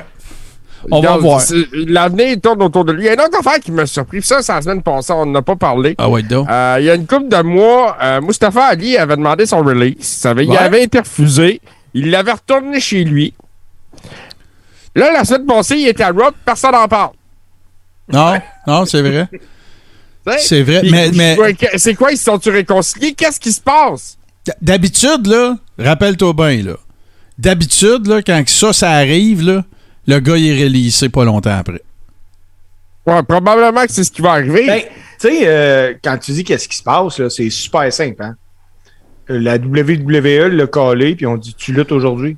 Si tu Ouais, ça, pas, c'est ça, c'est son t'es en employeur. de contrat, tu- t'es fait, ton contrat Encore. gèle. Ouais. Parce que, parce que je m'excuse, là, mais tu sais, euh, un peu comme un boxeur qui revient puis qu'il faut qu'il faut qu'il y ait un gros impact sur le match d'après sa défaite, Mustafa Ali a rien cassé là, avec Demise. Ah ben non. Puis Ah. même, même sur le mic, là, euh, tu sais- moi, moi, comment je vois ça, là, c'est un mélange de ce que Steve vient de dire, puis de mettre la pression sur le gars. Fait que là, il est pas cédulé, il l'appelle à la dernière minute. S'il se pointe pas, il vient de régler notre problème. Puis s'il se pointe, ben regarde, on va le mettre dans une situation pour euh, y mettre le gun sur la tempe, excusez l'image, mais y mettre le gun sur la tempe un peu. Regarde, on va te mettre dans un spot à soir, tu vas être avec Demise, puis avec Austin, avec Theory, puis euh, tu vas avoir un segment sur le mid-show. Miss TV. Puis là, ben regarde, il n'y a, rien cassé, là, on va se le dire. là. Mais non. Tu sais, parce que là, à une époque où on redécouvre des talents. Parce que sinon, si tu fais juste regarder la lutte, euh, si tu fais juste regarder Raw, tu vas te dire, ouais, ça, ça tombe. Tu sais, A plus B, plus B, plus C. Cas. Mais, euh, c'est ça. Puis moi, il y a un autre gars, là, depuis une couple de semaines, depuis WrestleMania, en fait, là, tu sais, on le connaissait, mais je le redécouvre, puis ses promos, moi, je le- il me fait rire. C'est Chad Gable. Ah, moi, je- moi c'est mon. c'est- À date, en 2022, c'est mon plus amélioré. Écoute, ce gars-là Il est est, bon. drôle, là. C'est incroyable. Il est bon, puis c'est pas juste ça, JC, c'est un Chris de bon worker. C'est ça l'affaire. Ah oui! Ah, Exactement. Il est safe, le gars, là. Son seul défaut, il est trop petit. Oui, mais c'est ça, mais ils ont su utiliser ses qualités pour faire disparaître ça un peu. Ah, même ils mettent temps. l'accent sur ses forces. C'est la force de Paul Heyman, ça. Paul Heyman, c'est pas grave. N'importe quel size, viens-t'en. bah, Ce que, ce, qui, ce que les gens devraient voir comme, euh, comme un- une faiblesse, on le montrera jamais. Ben, c'est ça. Puis tu vois, Mais, regarde, euh, tu vois, regarde, tu, tu demandes ce qui m'allume, ben c'est ça, c'est des talents, c'est de redécouvrir des talents comme ça. Du Moi, je trouve nouveau ça super monde. intéressant. Ouais, ouais, du nouveau, euh, du nouveau monde. Puis, euh, non, non, non. Puis, tu sais, regarde, là, je suis pas mal sûr que des t-shirts de chuche puis euh, euh, thank you, là, ils en vendent, là. Parce que j'en vois. Ah ouais. On envoie à Ça, c'est- Raw, là. Tu sais, euh, ils sont over. Puis, puis Otis, là, tu sais, vous vous souvenez, je n'ai parlé dans le Coréron avec vous autres. Otis gagné Money in the Bank. Euh, puis euh, ils l'ont mis dans un dans un une storyline avec euh, avec euh, Mandy Amanda- Rose. Mandy Rose euh, puis tout le kit c'était écrit dans le mur là, que son partner c'était écrit sur le mur que son partner bye bye là c'est arrivé pas Ouais. longtemps après puis lui avec il, écoute parce que hey, il est athlétique en salle là, ce gars là les affaires qu'il fait avec la shape qu'il a c'est débile là Ah, pour un gars de son gabarit, là, c'est assez incroyable. Puis Ouais, son ils- personnage Ils réunir ensemble, ils ont fait une équipe avec Mm. ça qui est intéressante. Puis les gens aiment ça. Ouais, puis un autre qui est over très organiquement, tu sais, qui a pas eu de gros méga push à part d'être mis que Randy Orton, c'est Riddle, là. Il est over, ce gars-là, vraiment. là. Les filles le trouvent beau, les gars le trouvent cool. C'est un ancien gars d'MMA. Euh, tu sais, euh, Il- arrive avec ses gogoons. euh, tu sais, là, ça, ça marche. Même Randy Orton trip sur Riddle. c'est complètement malade. J'écoutais Randy Orton dans un podcast qui disait que Riddle, il, il a réappris à aimer ce ce qu'il fait. Imagine. Ouais, parce que c'est. Ah, puis là, dans, dans les potineries, là, on va, on va closer sur les potins avec ça. Ben, Riddle, il a divorcé de son épouse. Et on se souviendra que dans la foulée du, euh, du, du MeToo de- du monde de la lutte, il y a deux ans, euh, le nom de Riddle était sorti. Sauf que ça avait été euh, clairement démontré que c'était plutôt lui qui se faisait pas mal euh, gosser apparemment par, par quelqu'un et tout ça, puis que sa conjointe était au courant, parce que là, évidemment que les Dirt Sheets se sont garochés là-dessus. Mais voilà, donc, nouveau couple, Buddy Matthews et Rhea Ripley, et écoute, séparation pour Matt Riddle. Alors, euh, nous lui souhaitons euh, la meilleure des chances. Hey, Martin, avant de. Là, faut qu'on arrête de dire avant de closer à chaque point. Avant de closer les actualités, Ouais. maintenant, je veux parler de deux lutteurs québécois. Euh, le premier, c'est Speedball Mike Bailey. Speedball Mike Bailey a posté hier, avant-hier, une vidéo de- dans lequel euh, il est impliqué dans un match. Le gars il est couché sur une table de marchandises à l'extérieur. Je sais pas si tu as vu de vidéo. Moi, je l'ai pas Puis- vu. je l'ai vu. Mike il fait un flip sur le gars, un flip qu'il a fait énormément souvent. Puis ça a été repartagé et repartagé sur Instagram. Puis là, il y en a eu beaucoup des gens qui ont commencé à dire Ben oui, c'est ça, ils détruisent la business, ces gars-là. Les jeunes lutteurs, ils sont pas capables de raconter d'histoires, s'envoyer à l'hôpital pour une pop bon marché. C'est juste des spots fest. ouais. Ouais. Le match après ça a continué. je suis désolé de vous, vous dire que euh, aux détracteurs que Bailey est pas capable de raconter une histoire. Non, il est vraiment capable. Mhm. C'est un gars qui, peut te, te- en deux secondes, s'il veut, te lever de ta chaise, te faire brailler. Il sait lutter, Mike Bailey. Puis si tu te dis ben ils font ça pour une poignée de main puis un hot dog, c'est parce que t'as pas vu le compte de banque de Mike Bailey dans les six Euh, mois. C'est ça, tu sais, Mike Bailey, il arrive, là, ça tourne part, il fait son entrée, il sourit, puis il vient de gagner en place. C'est ça. Oh oui, non, c'est sûr, il est très, très charismatique. D'ailleurs, au dernier pay-per-view d'Impact aussi, il y avait un three-way, je pense, avait- que- que- dont la, la critique a été euh, très positive. J'ai malheureusement pas pu le voir. J'arrête pas de le dire qu'à Impact, je vais mettre, donner un peu plus d'attention. Tu vois, j'ai jamais la chance de le faire, mais il faudrait bien que je me que je me conditionne. Puis là, tu nous parlais aussi hors micro, euh, nouvelle plus triste un peu. Là, J'imagine que c'est là que tu t'en vas, Steve, euh, qui concerne. Stu Grayson. là. C'est vrai, ben Stu Grayson euh, n'est plus à la AEW. Son profil a même disparu sur le site Internet. Euh, C'est un non-renouvellement. Comment? C'est un non-renouvellement, je pense. là. Euh, je pense bien que c'est un non-renouvellement, Martin. Il n'a pas été euh, releasé, rien. Là. Euh, je souhaite sincèrement que les deux dernières années vont avoir permis à Marc de mettre des sous de côté. Marc Dionne, de son vrai nom, un gars qui a travaillé toute sa vie sa construction. Il avait encore son, son entreprise de construction jusqu'aux dernières nouvelles. Euh, je pense qu'il va revenir un peu au Québec dans, les prochaines semaines. Soyez pas surpris si vous voyez euh, Stu Grayson être annoncé un peu partout. Puis, ça me fait dire aussi, par exemple, est-ce que Uno va venir le rejoindre? Quand son contrat va arriver à échéance, euh, y a-t-il une raison pourquoi que les deux contrats n'ont pas fini en même temps? Je sais Ouais, pas. mais il y avait peut-être juste pas signé en même temps aussi, là. Tu sais, peut-être une couple de semaines d'écart. on- Peut-être qu'on aura des réponses un peu, On peut un peut-être peu pas plus signer le tard. même contrat non plus pour la même durée. Euh, voilà, possible. En tout cas, c'est sûr que ça va être à suivre, mais très heureux que, tu, que le gars ait eu la- la- la- l'intelligence, justement, de ne pas mettre un terme à tout ce qu'il faisait d'autre. là. C'est- c'est- Puis ce gars-là est tellement intelligent là, que vous pouvez aller voir sur euh, des entrevues, d'autres podcasts ou quoi que ce soit. La première, le premier six mois qui, a- qui ont été là, lui, il n'a jamais dépensé une scène de ses payes. Il met- il mettait de côté en se disant, ben là, je ne sais pas ce qui va arriver avec la pandémie. Alors, c'est ça, tu vois. Un gars à son affaire, donc il n'y a pas de raison de s'inquiéter de son avenir, mais ça reste que c'est plate, c'est plate pareil. Ça fait un Québécois de moins d'un majeur, entre guillemets. Là. Mais, euh, puis on verra, on verra la suite pour, euh, pour Evil Uno, mais euh, c'est sûr aussi que il faut quand même pas se le cacher. Dark Order a mangé un gros coup quand, au décès de. De- de- ouais, c'est ça. euh, Je cherche son vrai nom. Là, je l'ai, il me passe. euh, Je l'ai sur- Euh, sur le bout de la langue. ben, Brody Lee, mais c'était quoi? Ouais, ouais, mais euh, en tout cas, c'est- un nom euh, de famille un peu particulier, là, très court. Là. Euh, GC va aller nous, euh, nous chercher ça, mais c'est sûr que Dark Order, tu sais, c'est plus ce que ça a déjà été non plus. tu sais. Le, le fameux, euh, tu sais, il y avait des promos puis des vignettes écœurantes, tu sais, puis tout ça. Puis là, ben, à un moment donné, Jonathan Huber. Uber, c'est ça. Puis euh, quand, quand- après son décès, ben là, c'est sûr que ça a fait un peu, euh, un peu vivoter euh, cette faction-là. Là, après ça, ben, il y a eu le, le, le, le body-body avec, euh, avec Adam Page. Puis là, ben, regarde, tranquillement, pas vite, on dirait que c'est en train d'un petit peu, un petit peu de s'essouffler. Fait que on, verra la suite. De toute façon, comme tu l'as bien exprimé, on n'a pas à se soucier de son avenir. Puis on peut juste le remercier de, son passage parce qu'ils ont eu des ont eu des spots intéressants aussi là, particulièrement quand ils sont arrivés les deux là, ils ont eu des, des, des showcases de matchs par équipe euh, importants avec des équipes significatives tout. Fait que ça fait juste témoigner que c'était des euh, d'excellents workers. Et euh, nous autres aussi ben, on a d'excellentes chroniques pour vous cette semaine. Fait fait une très courte pause puis on va vous revenir avec la chronique à, à Steve tout de suite après ceci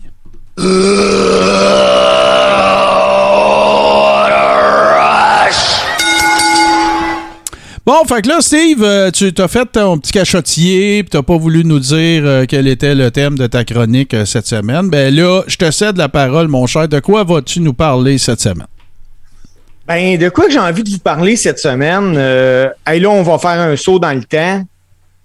On entend souvent, les gars, cette rumeur-là, mais tout porte à croire que la lutte professionnelle, elle a connu une grande popularité dans les années 1910 grâce aux, aux fêtes foraines.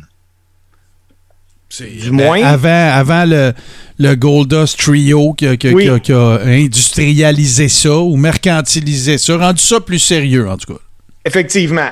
Puis souvent, à une certaine époque aussi, les hommes forts des différents villages, ils s'affrontaient. Tu sais, euh, je vois avec euh, des noms au hasard. Là. Gontran Tessier, qui était le forgeron de Saint-Antoine-Abbé, lui, il lançait un défi à qui, qui voulait venir s'essayer. Puis trompez-vous pas, là, Gontran, euh, il était fort puis il savait se battre, fait qu'il gagnait. Dans les années 1900, les hommes forts puis la lutte, ils faisaient un bon ménage. Donc, c'est pas surprenant que les hommes forts ont occupé une place importante dans l'histoire de la lutte. Dans les années 40 au Québec, il y avait six hommes forts qui ont retenu l'attention. Premièrement, oui, ils étaient forts, mais c'était pire que ça. C'était des frères. Puis on va parler à soir des frères Baillargeon.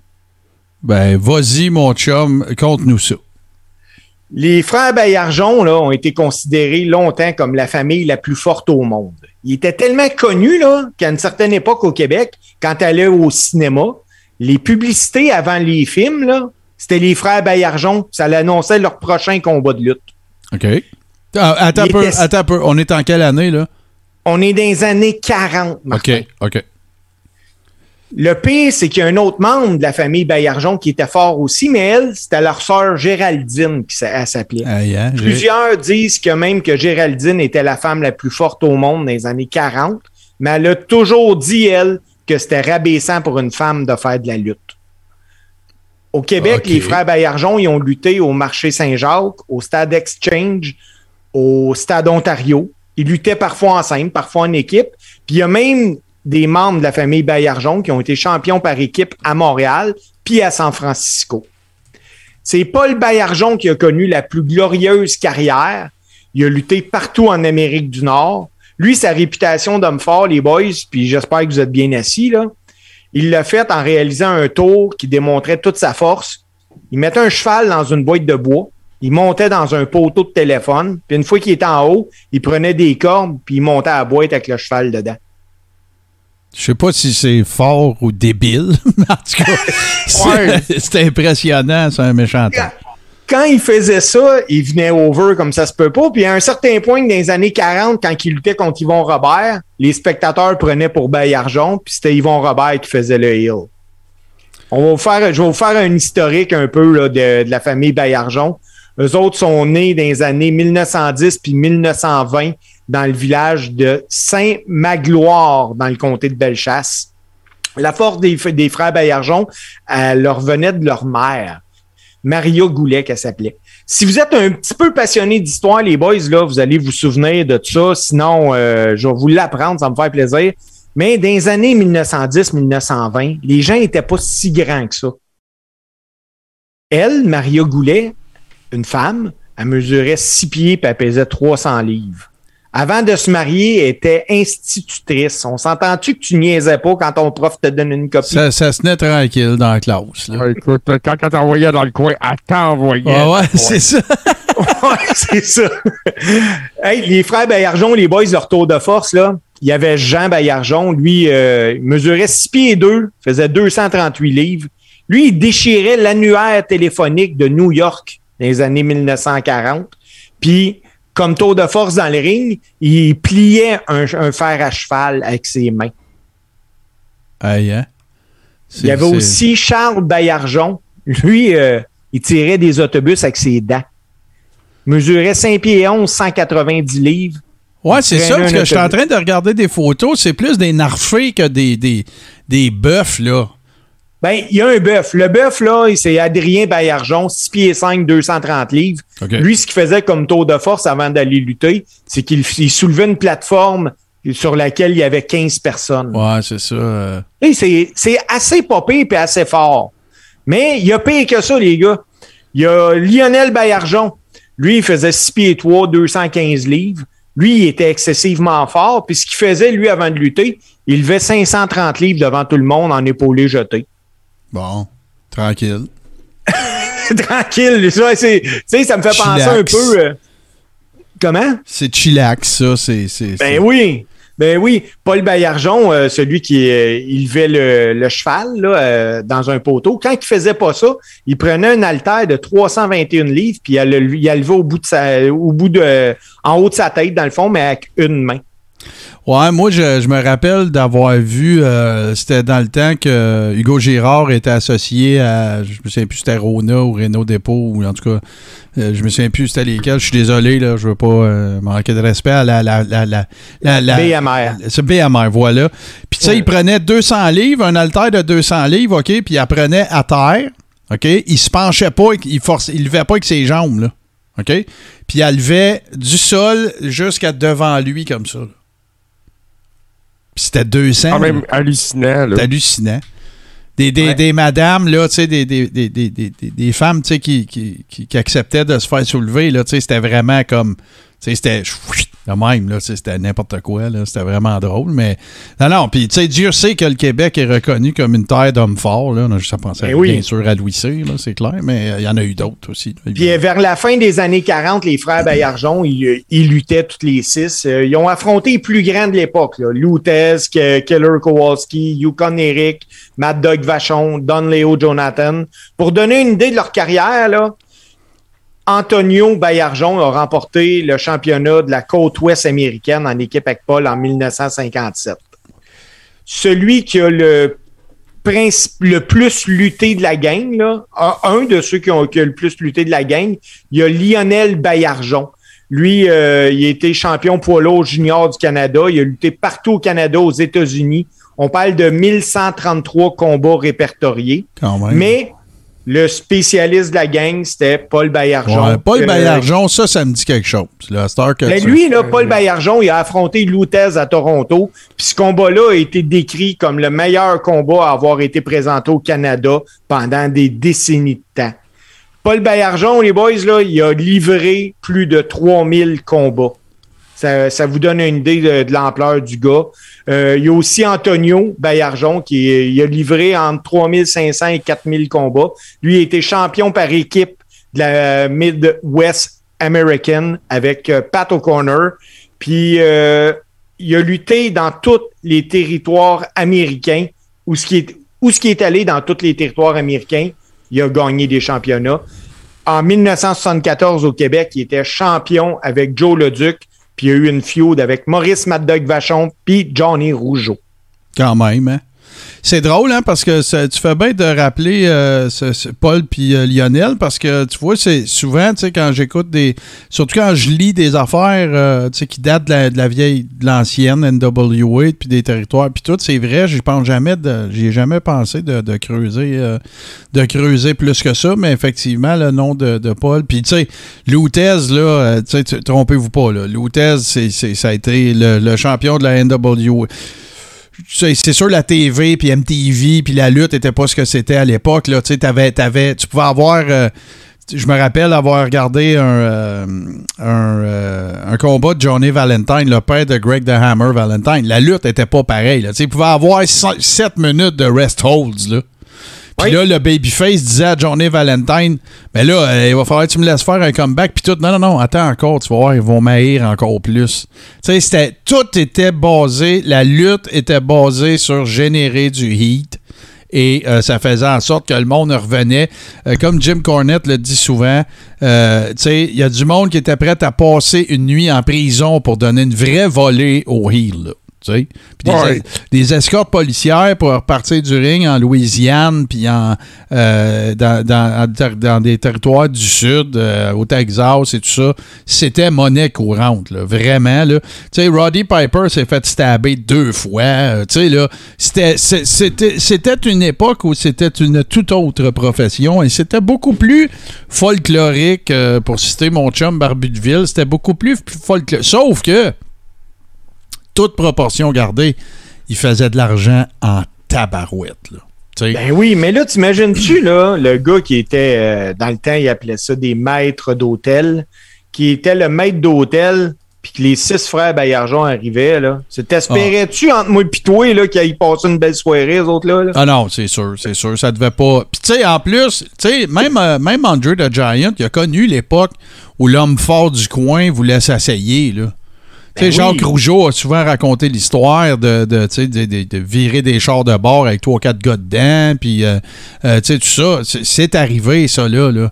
Tu sais, fait que c'était. c'est- Mais, encore une fois, puis on repartira pas le débat du kayfabe is dead, puis euh, c'est plate, puis il y en a qui disent, ben non, ça a fait évoluer la lutte, c'est correct, chacun son opinion. Sauf qu'il reste que ce qui permettait de faire ça, c'était le kayfabe, là. Tu sais, parce Eh que, oui. écoute, pensez, euh, pensez à l'histoire, là, tu parles de, de Freak un peu, pensez à l'histoire de Dave Schultz avec le, le journaliste d'NBC, pensez à Vader quand il était en Arabie Saoudite, puis s'est ramassé pris là pendant une semaine en prison parce qu'il a slappé un journaliste qui a dit que la lutte c'est fake. Euh, tu sais, il y a, y y eu, euh, c'était une confrérie de un et de deux, ben, il fallait protéger cette business-là à tout prix. Parce que sinon, euh, tu perdais ton. C'était- c'est- Puis il y avait- une notion d'honneur là-dedans, puis de, de confrérie, de camaraderie, euh, très prononcée. Fait que, tu vois, puis que- puis des Québécois, tu sais, là, tu as parlé de la famille Bayarjon. Évidemment, Yvon Robert, il y en a eu plein. En a reçu aussi. Je pense à Louis Laurent, on sait qu'il s'est promené un peu partout.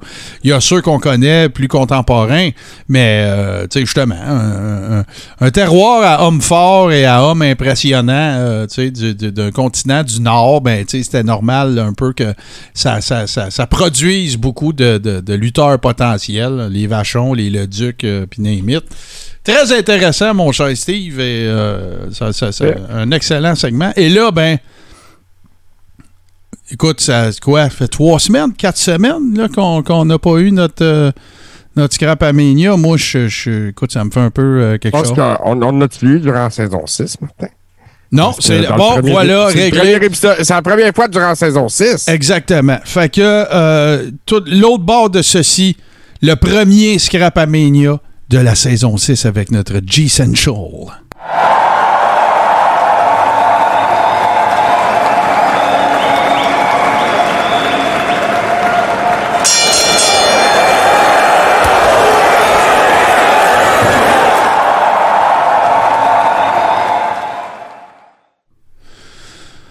Oh yeah! Et là, ben, euh, on, en a déjà parlé. euh, je me le suis fait rappeler d'ailleurs la semaine dernière et avec raison. Euh, J'avais demandé à JC de nous trouver des trucs qui concernaient plus, précisément WrestleMania. Et JC a évidemment livré la marchandise. Alors, on commence ça, mon cher JC. Là, il va y avoir beaucoup de, de mémorabilia et tout ça. Et écoute, le premier, ben, garde, c'est un WrestleMania mythique, bien sûr. Ce, fameux, euh, ce fameux match, bien sûr, entre l'Undertaker et Brock Lesnar.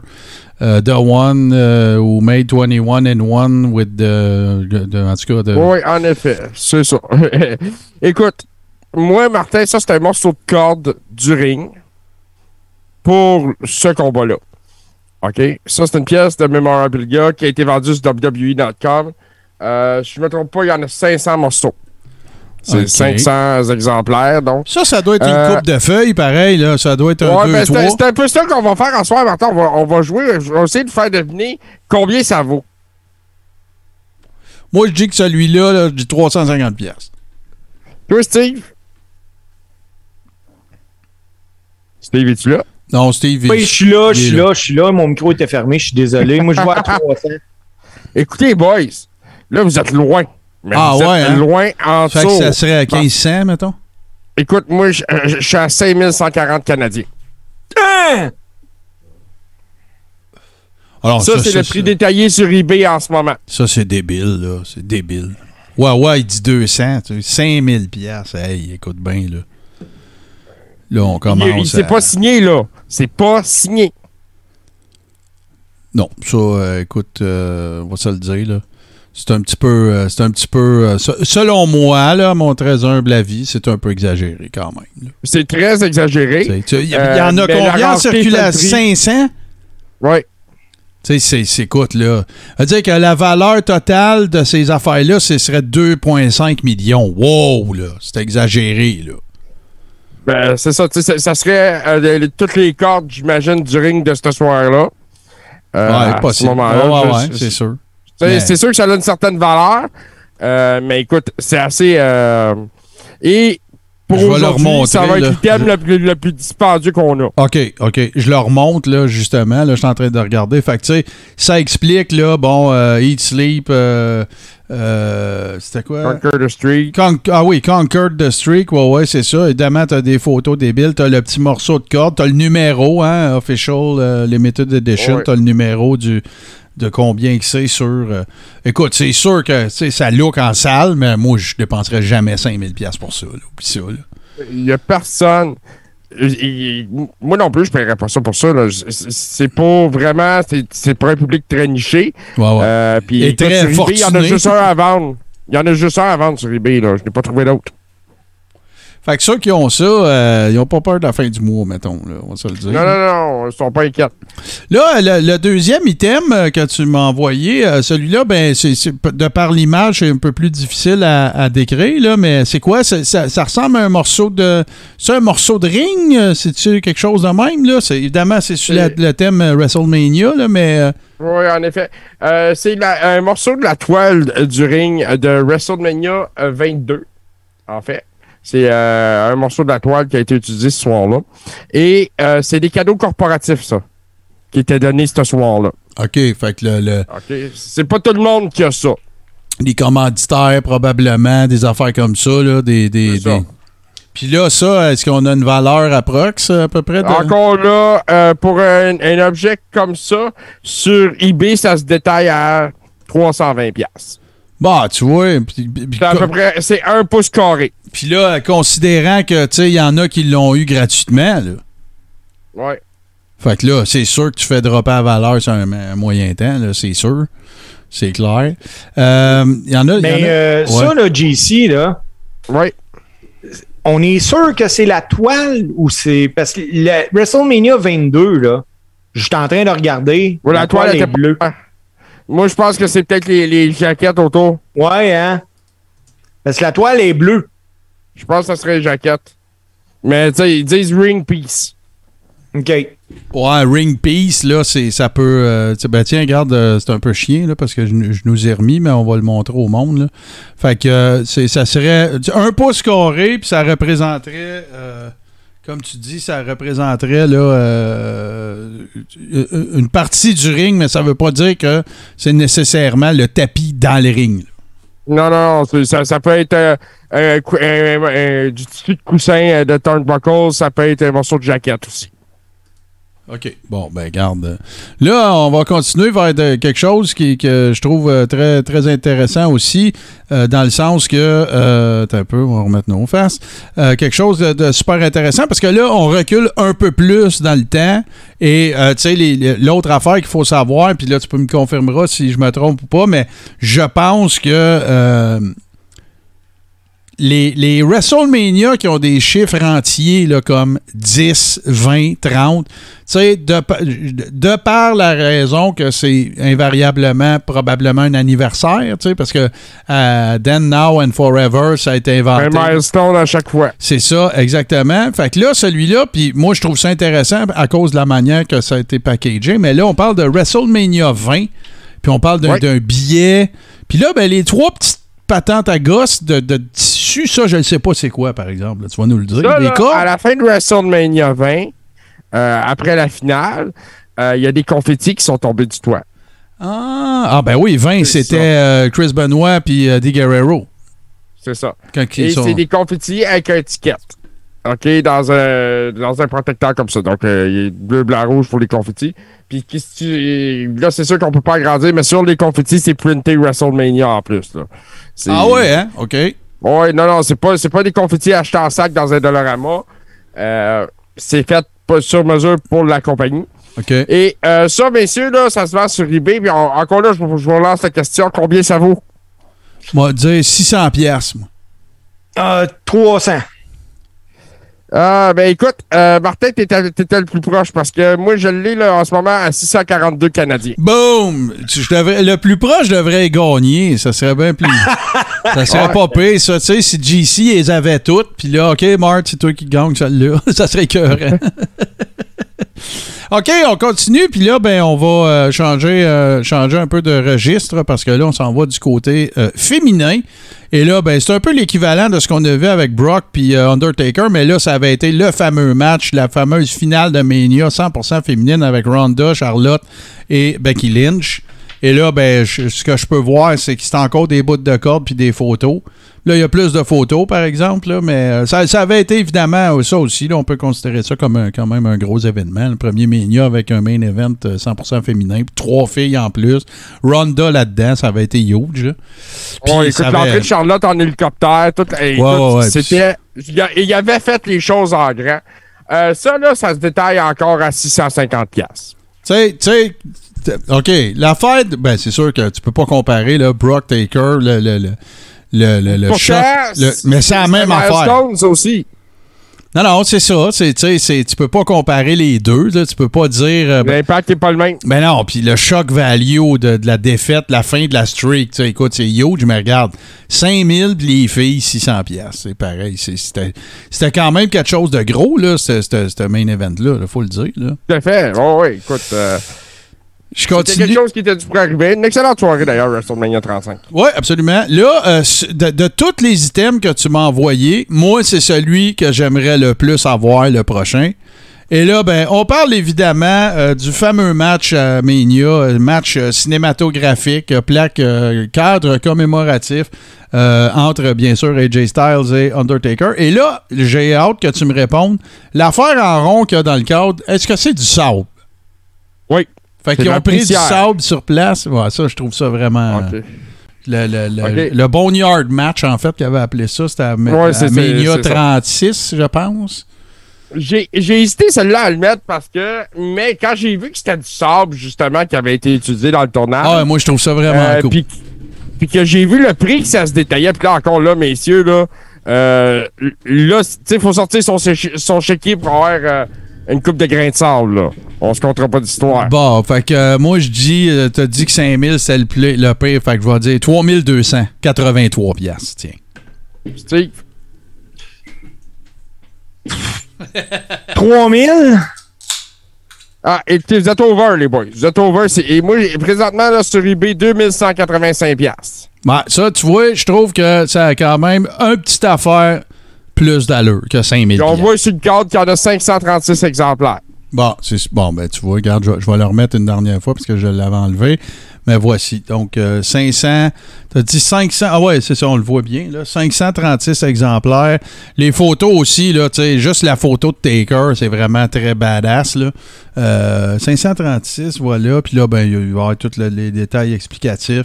Puis euh, la, la photo, évidemment. Je trouve ça un peu poche, mais je le sais qu'ils l'ont pas pris en photo. C'est en tournage. Mais tu sais, la fameuse scène de AJ Styles euh, son John Deere qui rit, puis Taker qui sort en arrière.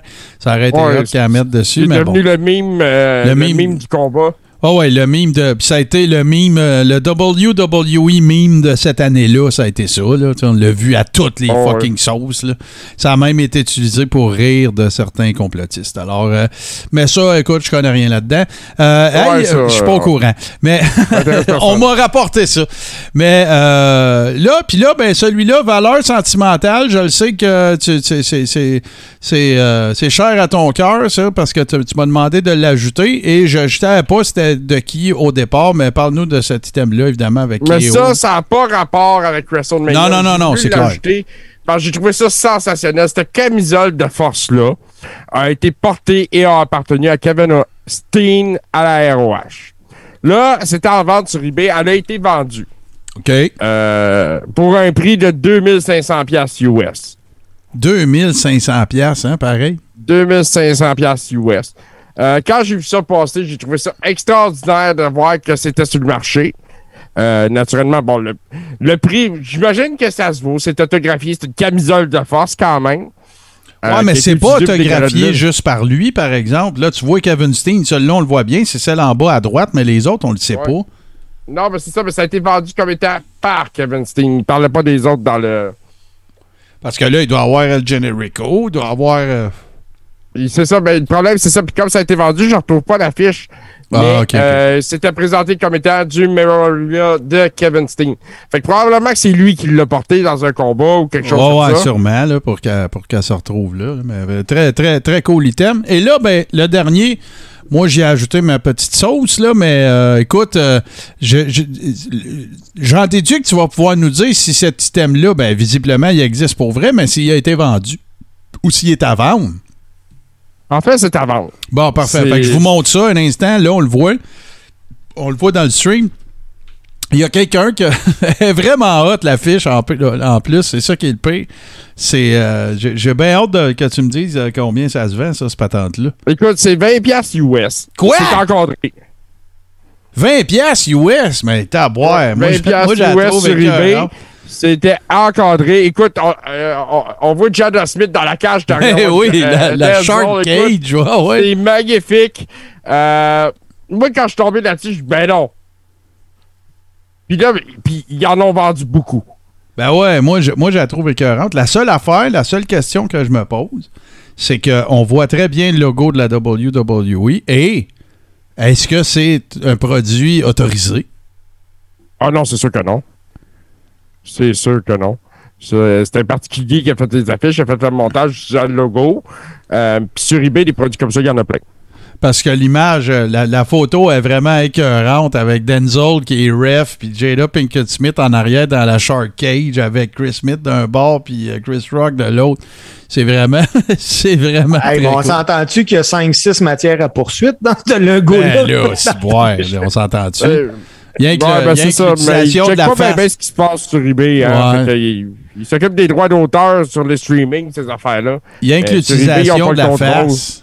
Que Tu sais, nous autres, OK, on stream avec des photos, mais là, ça- tu tombes dans le droit à l'image. C'est des personnalités publiques. C'est complètement différent. C'est pas comme si je vendais des photos d'eux autres. D'ailleurs, il n'y a pas Ouais, il y a- grand monde qui sont au courant de ça. Savez-vous la raison du, euh, du départ de Earl Ebner de la WWE? La connaissez-vous, la vraie? Ben moi, ce que je- ce que j'avais euh, su, c'est que c'était une histoire de vol de chandail. C'était pas un vol de chandail, c'est que Earl, avec son frère, il avait une business on the side de- d'impression de, t-shirts de la Donc, il faisait de la WWE. contrefaçon. C'est ça, puis puis il en vendait. Je sais pas où, là, je sais pas si c'était genre au marché aux puces ou whatever, là. mais euh, c'est ça, il vendait de la, il vendait de la merch euh, non autorisée de la, de la WWE. C'est quand même capoté là, quand tu y penses. Là. Mais, le marché de la marchandise non autorisée, que, que ce soit des Ah, ben ouais, quel produit c'est quelque chose qui. euh, c'est une bataille qui est loin d'être gagnée. Là. Ah non, non, c'est sûr, c'est clair. Puis écoute, là, c'est. Sais, je, je pourrais te raconter des histoires qui ne concernent pas la WWE, puis que, tu sais, euh, euh, John McGale, tu sais, qui détient les droits d'Offenbach, puis qui s'en va lui-même euh, m'emmener euh, en tournée quelque part avec son- le band qui joue de ce temps-là, puis qui s'en va au marché aux puces, qui voit de la merch d'Offenbach, tu sais, lui, il n'est pas au courant, là. Puis il n'a Ouais. jamais fait de cas de ça parce qu'il sait à quel point c'est sentimental dans le cas de Jerry, mais tu sais, il y a une crise de il y a une crise de marge entre ça puis euh, Vince. tu sais, tu veux pas faire Ouais, chier là. Vince là. Tu sais, Vince, cas- il y, a des- il y a des avocats, il y a des Ouais, ouais. Il appelle Monsieur McDavid, là, puis c'est pas mal fini. Mais en tout cas, fait que c'est ça, c'est la, c'est ça qui est la, la, la, la, raison euh, de son, de son. Ça avait été, si, si je ne m'abuse, un congé d'imam, mais ça avait été quand même fait euh, un peu en catimini. Il n'y avait pas eu trop, trop de, de, publicité de fait avec ça. Là. Mais euh, c'est ça la, la vraie raison. Puis tu sais, Earl, après ça, ben, il s'est retrouvé un peu partout, puis s'est retrouvé à EW aussi, puis il a fait une coupe de, de patentes. Là, il y a son gars qui suit dans ses footsteps un peu. Mais, euh, mec, hey, écoute, on se rappelle un souvenir, là, on a le temps en masse, là.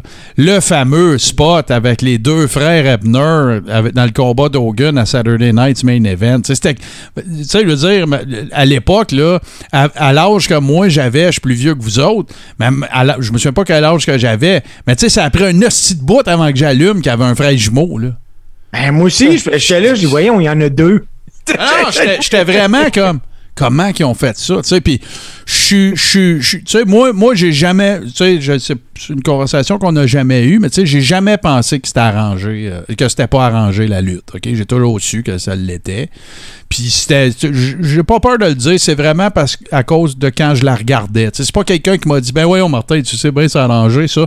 Non, parce que j'écoutais pas ça. C'est arrivé plus tard, moi, écouter ça avec mon père, mettons, puis euh, tu sais tout ça là. Moi, je, je l'ai raconté maintes et maintes fois, je vais le raconter une autre fois. Mon premier souvenir de lutte tangible, tu sais, dont je me rappelle, on est chez la sœur de ma grand-mère. Je pense que son nom, c'est Dolora.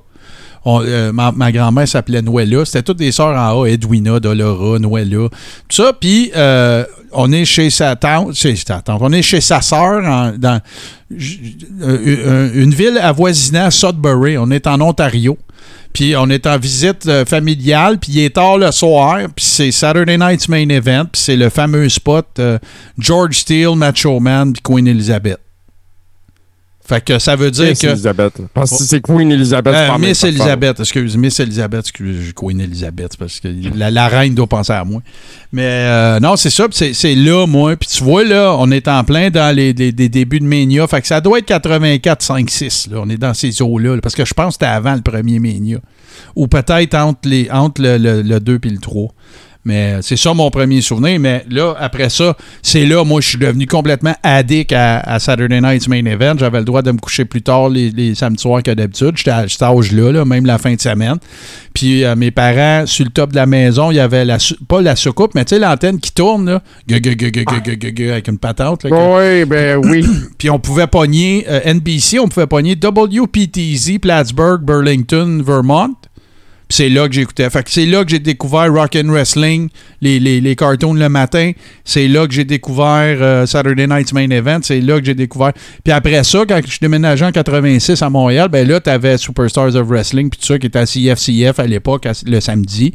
Et là, bien sûr, la lutte internationale, puis toutes ces affaires-là, c'est- ça a été là, mais... euh, mais oui, je je sais pas pourquoi je me sentais le, le- vague à l'âme de rappeler mes souvenirs de premiers souvenirs de lutte, mais euh, c'est ça, c'était euh, ce, spot-là, ça avait été. Puis là, c'est là qu'Earl Ebner est devenu un personnage. Puis qu'on on, on l'appelait, euh, on l'appelait, tu sais, que- ont commencé à référer à lui par son vrai nom, parce qu'avant ça, des refs, ça avait jamais été des personnages. C'est avant Danny Davis, ça, là, là. c'est avant Dangerous Danny Davis, là qui était devenu euh, lutteur euh, par la suite. Puis la- la- pour ceux qui se demandaient aussi pourquoi Earl Ebner, qui était le lutteur, le lutteur, l'arbitre qu'on voyait le plus souvent, euh, pourquoi on l'appelait Baby Ebner, ben euh, c'est tout simplement parce que lors de, paraîtrait-il que lors de l'accouchement, euh, ça aurait été lui qui est sorti de deuxième de, des, des jumeaux en question. C'est pour ça qu'il Oui. disait que c'était lui le bébé. Hmm. Fait que c'est pour ça qu'il se faisait appeler Baby Earl ou Baby Ebner, mais c'est c'est ça, c'est Earl Ebner. Fait que, euh, ben, tu vois, regarde, on a le barbu qui nous fait, pardon, un commentaire. Premier, euh, premier souvenir pour moi, les étoiles de la lutte au Canal 7, euh, qui devait être. Canal 7, en fait, ça devait être Sherbrooke, Télémétropole, parce que c'était 10 à Montréal. Premier combat de Mad Dog Lefebvre, tu vois. Fait que c'est cool, ça, se parler de ces. Ben, tiens, tiens, on va les refaire, Steve. La première fois tu as vu de la lutte à TV, c'était quoi? Te rappelles-tu? À télé, Ben, ton premier contact avec la lutte, c'est ça ma, ma vraie question. C'est pas obligé d'être à TV. écoute, euh, j'ai peut-être trois ans. Ma mère, on embarque dans le char. On, hey, je me rappelle, c'est un, un vieux station. Je pense qu'on était 8-9 dans le char. On est monté au centre Paul Sauvé. J'habitais à Valleyfield. Mais mon souvenir marquant de la lutte, là, Mhm. je pense que c'est un Saturday Night Main Event. Lanny Poffo est dans un- une bataille royale dans laquelle il y a André. Puis Ah, il ouais. fait une grosse blade pour André quand il se fait euh, sortir. Ah ouais? Puis là, le, puis là, le commentateur qui dit qu'il y a le crâne fracturé, puis euh, on attend des nouvelles de la, Lanny Poffo, mais nous autres, ça jouait style une fois par mois, là, la lutte là, euh, de même, là, le, le soir à 11h30. Fait que, hey, on, était, on était longtemps à pas avoir de nouvelles qu'on pensait qu'il était mort. Ouais, puis le pire, c'est que quand t'écoutais Superstars of Wrestling, ben, tu sais, il faisait des retours sur, euh, sur ce qui s'était passé à Saturday Night's Main Event, parce que souvent, ça alimentait des storylines pour euh, Survivor Series ou peu importe ce qui arrivait après. Euh, Wawa Tatawa qui mentionne le premier Survivor Series dans un club vidéo, ça veut dire c'est en 88. Et pour ceux qui s'en souviendraient pas, le premier match du premier Survivor Series, c'est les Rougeaux, les amis. Yeah. Euh, toi, c'est, JC, premier souvenir, c'est quoi? Écoute, moi, le premier souvenir qui m'a frappé, qui me, qui me revient en tête de quelque chose qui m'a frappé, je pense que c'était aussi à Saturday Night Main Event. C'est drôle, hein? On est tous là.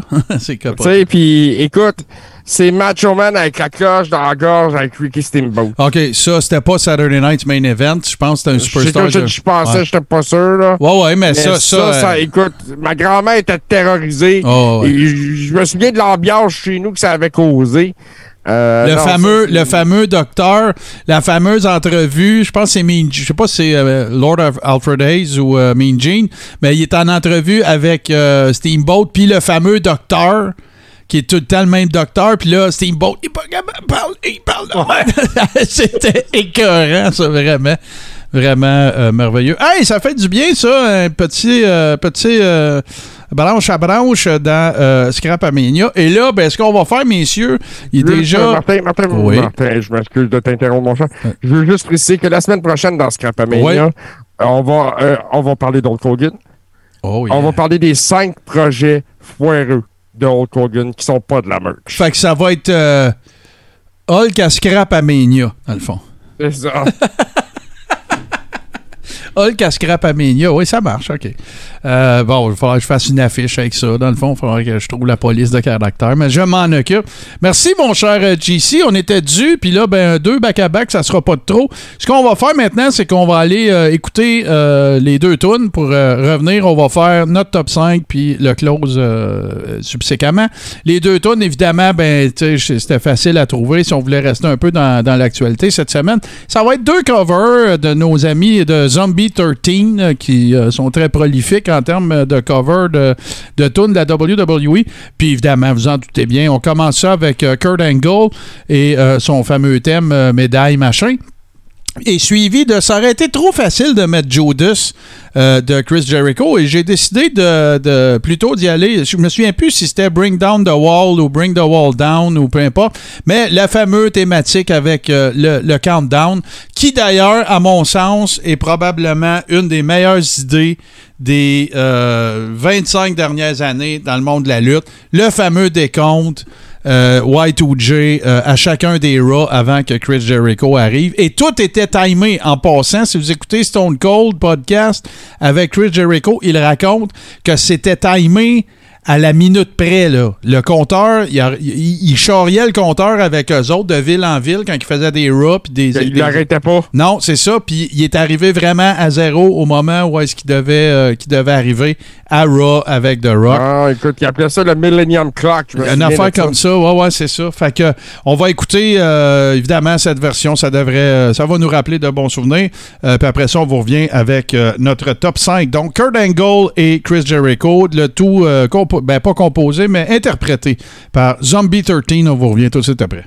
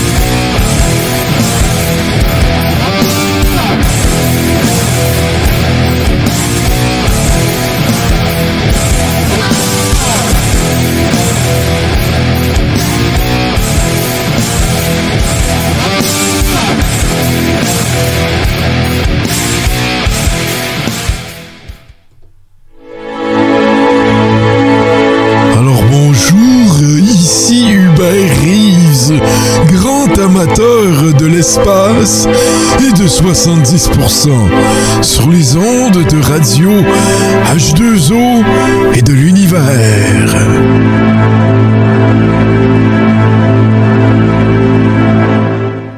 Austin 316 says I just whipped your ass. Nous y voilà. Hey, ne vous avisez pas de vous tromper dans quelque chose quand Wawa Tatawa est là. Parce que, je le dis tout le temps, on a les meilleurs fans et c'est pas à Survivor Series que les Rougeaux ont démarré le pay-per-view, c'est à SummerSlam. Et Wawa Tatawa m'a ramené à l'ordre. Merci beaucoup. On a les meilleurs fans, on a les meilleurs patrons. Maintenant que ceci est réglé, que j'ai été ramené à l'ordre, euh, on est rendu au top 5. Alors, évidemment que dans nos divers, euh, sera pas long, Steve.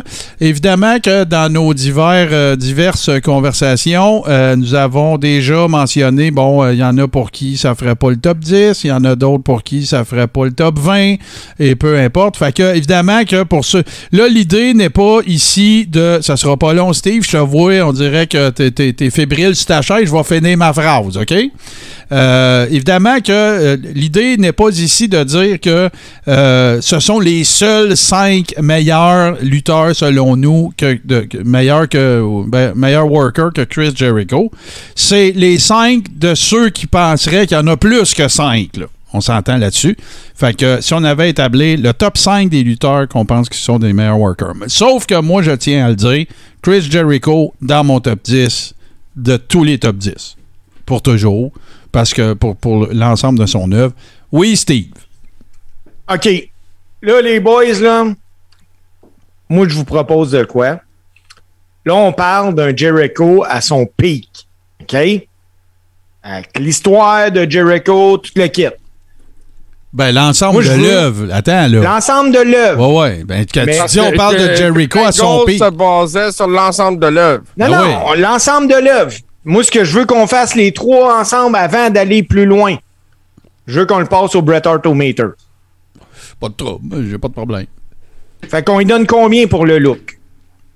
Moi, je Moi, je donne, vois que 7. moi, je donne 8. 8, JC. Moi, je vois avec un 8 aussi. OK. Parce que ce qu'il n'y a pas en shape, Parce il l'a en avait rockstar. l'arrogance du look. C'est ça. Il l'a en rockstar. Il scorait partout. Tu lui donnes combien pour le in-ring? Oh. Moi, je allé avec 7.5. Non, moi, je donne plus que ça, par exemple. là. Tu sais, il n'a jamais Ouais, blessé écoute, personne. Il a été high flyer longtemps. Là, Il a sauvé des vies dans le ring. Oui. Euh, moi, je dis. euh, ben, je peux pas te dire 9 parce que c'est trop, mais je dirais 8,5. Mais si tu veux pas qu'il y ait de demi-point, m'a dire 8. 8,5. 8,5. OK. Pas de trouble. Puis on lui donne combien sur le mic? 9. Moi, c'est 9, c'est Neuf? sûr. Ouais. Ouais, OK. Fait que là, on s'entend que ce gars-là, il part avec 25.5. Ouais. C'est Parfait. encore tout à fait respectable. Ben, écoute, euh, Hogan n'est même pas là. là. c'est ça. On est correct. Moi, j'arrivais avec un 23.5. Mais je suis à l'aise avec un 25.5 comme Ouais. tu dis. Puis, puis c'est pourquoi, Steve, j'ai pris soin tantôt d'expliquer qu'il y avait des facteurs non calculables. Tu sais, Euh, je- tu sais, je pourrais te dire que, tu sais, euh, regarde, euh, tu sais, moi j'adorais Barry Horowitz. Je l'ai presque jamais entendu sur le mic. On va lui donner quoi, deux? Ben, tu sais, Non, tu- non, non, non, non. Bon, ben, si toi. tu me demandais de te faire le top 5 des jobbers, Barry Horowitz, c'est mon numéro 2. Mais il a jamais correct. été. Mais je peux pas le faire sur le Bret Hart. C'est ça l'affaire. Le Bret Hart au meter, quand tu veux faire un top 5, c'est, selon moi, c'est pas le bon outil de mesure. Parce que t'as Non. pas l'affection là-dedans que t'as pour un personnage. Tu comprends-tu? Mettons, moi, mon père. Au meter, t'as pas les accomplissements non plus. Non, c'est ça. C'est plus. Tu sais, là, là, c'est vraiment. Tu veux, dans- tu veux comparer trois- des workers dans leur plus simple appareil. Il n'y a pas d'outil de mesure non plus pour la longévité, euh, l'impact sur la business. C'est vraiment. Tu prends trois catégories, puis c'est parce que moi, je suis d'accord avec Bret Hart que ce sont les trois catégories les plus importantes. Sauf que il y a du monde. Écoute bien, là. Playboy Body Rose. Playboy Body Rose, là, il allait, hey, écoute, il allait s'entraîner avec des équipes de hockey, puis il patinait plus vite qu'eux autres. Des athlètes. Dick Murdoch, même affaire. Il a, jamais parlé à un Mike, puis il avait une bédaine. ben, il va avoir 18 dans le Bret Hart au meter, mais c'est ça va être un personnage d'un lutteur mythique. Tu sais, tu comprends-tu? Fait que là, fait que là c'est vraiment steak, bledin de patate. Sauf que, moi, dans mon top 5, Steve, si tu te bases juste sur le Bret Hart au meter, ça marchera pas. Je te le dis. Non, mais Non, ça prend le boys, C'est ça. moi, reliche. on, on va y aller. Puis vous allez voir. Je trouvais ça important d'y aller euh, comme ça, simplement. C'est correct. ouais. Le, le- dans le fond, là, le Bret Hart au meter, là, c'est pour avoir un outil de référence pour partir quelque part. Oui. OK? Mais après ça, là, là, tu tu sais, regarde euh, Steve Austin à la fin, son in-ring. Tu lui donnes 5, là. Ouais, mais, Tu sais, mais, là, on mais- va mais prendre Steve Austin pour l'ensemble de l'œuvre. Oui, c'est ça. Ben, c'est ça. Fait que, tu sais, si moi, je considère que c'est plus vers la fin de sa run qu'il m'a fait le plus triper, ben, il va avoir des. Je vais le, je vais le faire scorer plus haut. La- Parce oui. que, tu sais, moi, j'ai pour mon dire que ce top 5-là est basé sur le fait qu'on a, chacun 5 gars facilement qu'on pourrait dire qu'ils sont avant. meilleurs que Chris Jer- en avant de Chris Jericho dans la déclaration de Kurt Angle qui prétend que Chris Jericho est le meilleur au monde. voilà. Oui. De tous les temps. De tous les temps. Alors, il dit, lui, dans le fond, tu sais, on va s'entendre, là. Le message véhiculé par la I, puis par beaucoup de workers, c'est que Shawn Michaels, c'est le meilleur lutteur de tous les temps. OK? Il n'y a pas de Bret Hart au meter, il n'y a pas de, de in-ring, pas in-ring. Tout le monde, tu sais, il y a beaucoup, il y a, y a- il y a un consensus assez puissant de gens qui disent que Shawn Michaels, c'est le meilleur in-ring performer qu'il a jamais eu. OK? Parce qu'il y a Même. Bret Hart le dit. Ouais, ouais. Puis, c'est parce qu'il y a, y a- il y a même des, d'autres affaires que tu peux pas calculer. Tu sais, Shawn Michaels a déjà eu des mauvais matchs, mais il n'a jamais eu un seul à Mania. Tu sais. Tu comprends-tu? Fait que c'est pour ça qu'il y a des facteurs atténuants. Ceci dit, je, je- oui, moi, je suis très à l'aise à dire qu'un Jericho dans le Bret Hart- sur le Bret Hart au meter, pour moi, c'est un 25 facile. Je suis très à l'aise avec ça. Je suis pas gêné pas en tout. Quelqu'un qui me dirait qu'il est à 23, je vais comprendre. Mais moi, pour moi, le look rockstar, ça a son importance. Ce gars-là, il rentre quelque part, Steve, puis tu sais que c'est quelqu'un. C'est correct. Ouais, Moi, ce que mon point, puis j'en démordrai pas, les boys, c'est clair. Mm. Quand Kurt Angle arrive puis qu'il dit que Jericho est le meilleur lutteur ever, ça veut dire que c'est sa face à lui que tu mets en premier sur le mont Rushmore. Ouais. T'es loin, Kurt. Ben ouais, Ouais, ben ouais, ben ben c'est ouais. ça, ça c'est sûr. Ben ouais. Ça, c'est sûr. Mais tu sais, tu- Martin, tu disais Jericho arrive d'une place, puis tout le monde le remarque. Écoute, ce gars-là, il a une aura Angleterre, là. Ouais, ouais, c'est ça, c'est une rockstar. c'est- Et, et puis, tu sais, il a pas besoin d'être, un bodybuilder, lui, Non. parce que il a la, il a la personnalité. Il, il fait juste bouger, puis tout le monde le suit. Ben, regarde, euh, GC, c'est ce que Jim Ross, c'est ce que tout le monde appelle, Jim Cro- euh, c'est ce que euh, Crockett appelle, euh, Crockett, Cornette appelle le hit factor. Tu sais, The Ben, Rock avait ça, même quand il se faisait huer, qu'il avait son look avec ses franges, il avait l'air d'une noix de coco épluchée, puis tout le kit. Tu sais, Pat Patterson disait pareil qu'il savait qu'il y avait ce que ça prenait, tu sais. C'est le hit factor, c'est l'élément non calculable, c'est le c'est l'impondérable, c'est le, le mystère, c'est l'aura de quelqu'un qui fait que il arrive quelque part puis tu sens que tu es en présence de d'une vedette potentielle ou quelque chose comme ça. Puis là ben, en plus là à Star Chris Jericho, il a plus la forme qu'il avait, tu sais même quand il marche, tu le vois les hanches, les genoux, c'est pas c'est pas t'es, complètement ailleurs, le même Sting, même affaire, tu sais qui crise de bonne shape pareil pour l'âge qu'il a qui est passé 60, je pense, il est pas euh, euh, d'une coupe d'années. 62, 63. Une affaire de même. Mais tu sais, tu le vois, le, le- le poids de, de- des années et tout ça. Mais Chris Jericho arriverait n'importe. Chris Jericho, là, il arriverait. OK, check bien. Chris Jericho, là, il arrive à quelque part où ce que le monde sait pas c'est qui Chris Jericho, puis il y a du monde qui va aller y parler. Il y a ce look-là. Tu sais, Ben, moi, ça. là. Mais peut-être pas penser- pour toi, c'est correct. Non, non, c'est pas ça que j'ai dit. Là. Wow, wow, Ben non, wow, ben j'ai wow, dit wow. peut-être aussi, là. J'ai pas dit Oui, que t'avais dit moi, ça. là, non, non, ça me fait penser à un autre gars que, que je voulais je voulais emmener là-dessus. Là. Moi, quand j'écoute euh, Balor, j'ai écouté euh, Baylor avec The Rock, Mhm. j'ai écouté le, le jeune Rock. Quand tu le vois, Dwayne Johnson, avec son habit qui parle, là, hey, il dégage, ce gars-là. Ben là. ouais. Tu fais comme, wow, OK. On a Puis, de quoi. tu vois, regarde, Finn Balor, ça, c'en est un. Finn Balor, c'est un bon worker, c'est un beau bonhomme, il a tout. Il rentre à, au, euh, euh, euh, à la House de Saint-Placide de Béarn. Personne ne fou. Mais Chris Rock, Chris Rock, Chris Jericho, il arrive, puis ça, ça va faire jaser. C'est ça l'affaire. Finn Balor, il, est- il a pas le look rockstar, il est clean cut, tout ça, il dérange pas, euh, tu sais, c'est ça. Tandis que Chris Jericho, tu l'imagines sur un stage avec un micro, peu importe Balor, musique. faites pas de promo comme Chris Jericho Ben non, non, plus. là. on se comptera pas de menterie non plus avec ça. Là. Mais les petites filles, elles le trouvent beau bonhomme, tu sais, c'est ça. Je comprends. Ben, le Chris, il tu sais, c'est, c'est comme, euh, c'est comme euh, qui- Shawn Michaels avait ça aussi dans les années 90. Tu sais, l'image qu'il donnait souvent, il disait, euh, les gars veulent être comme lui, puis les filles veulent coucher avec. Ouais. Ouais, Bon, ben Finn. Balor, c'est pas ça. Je veux pas être comme Finn Balor, moi. Mais c'est ça, tu sais, pis quand, quand t'as cette.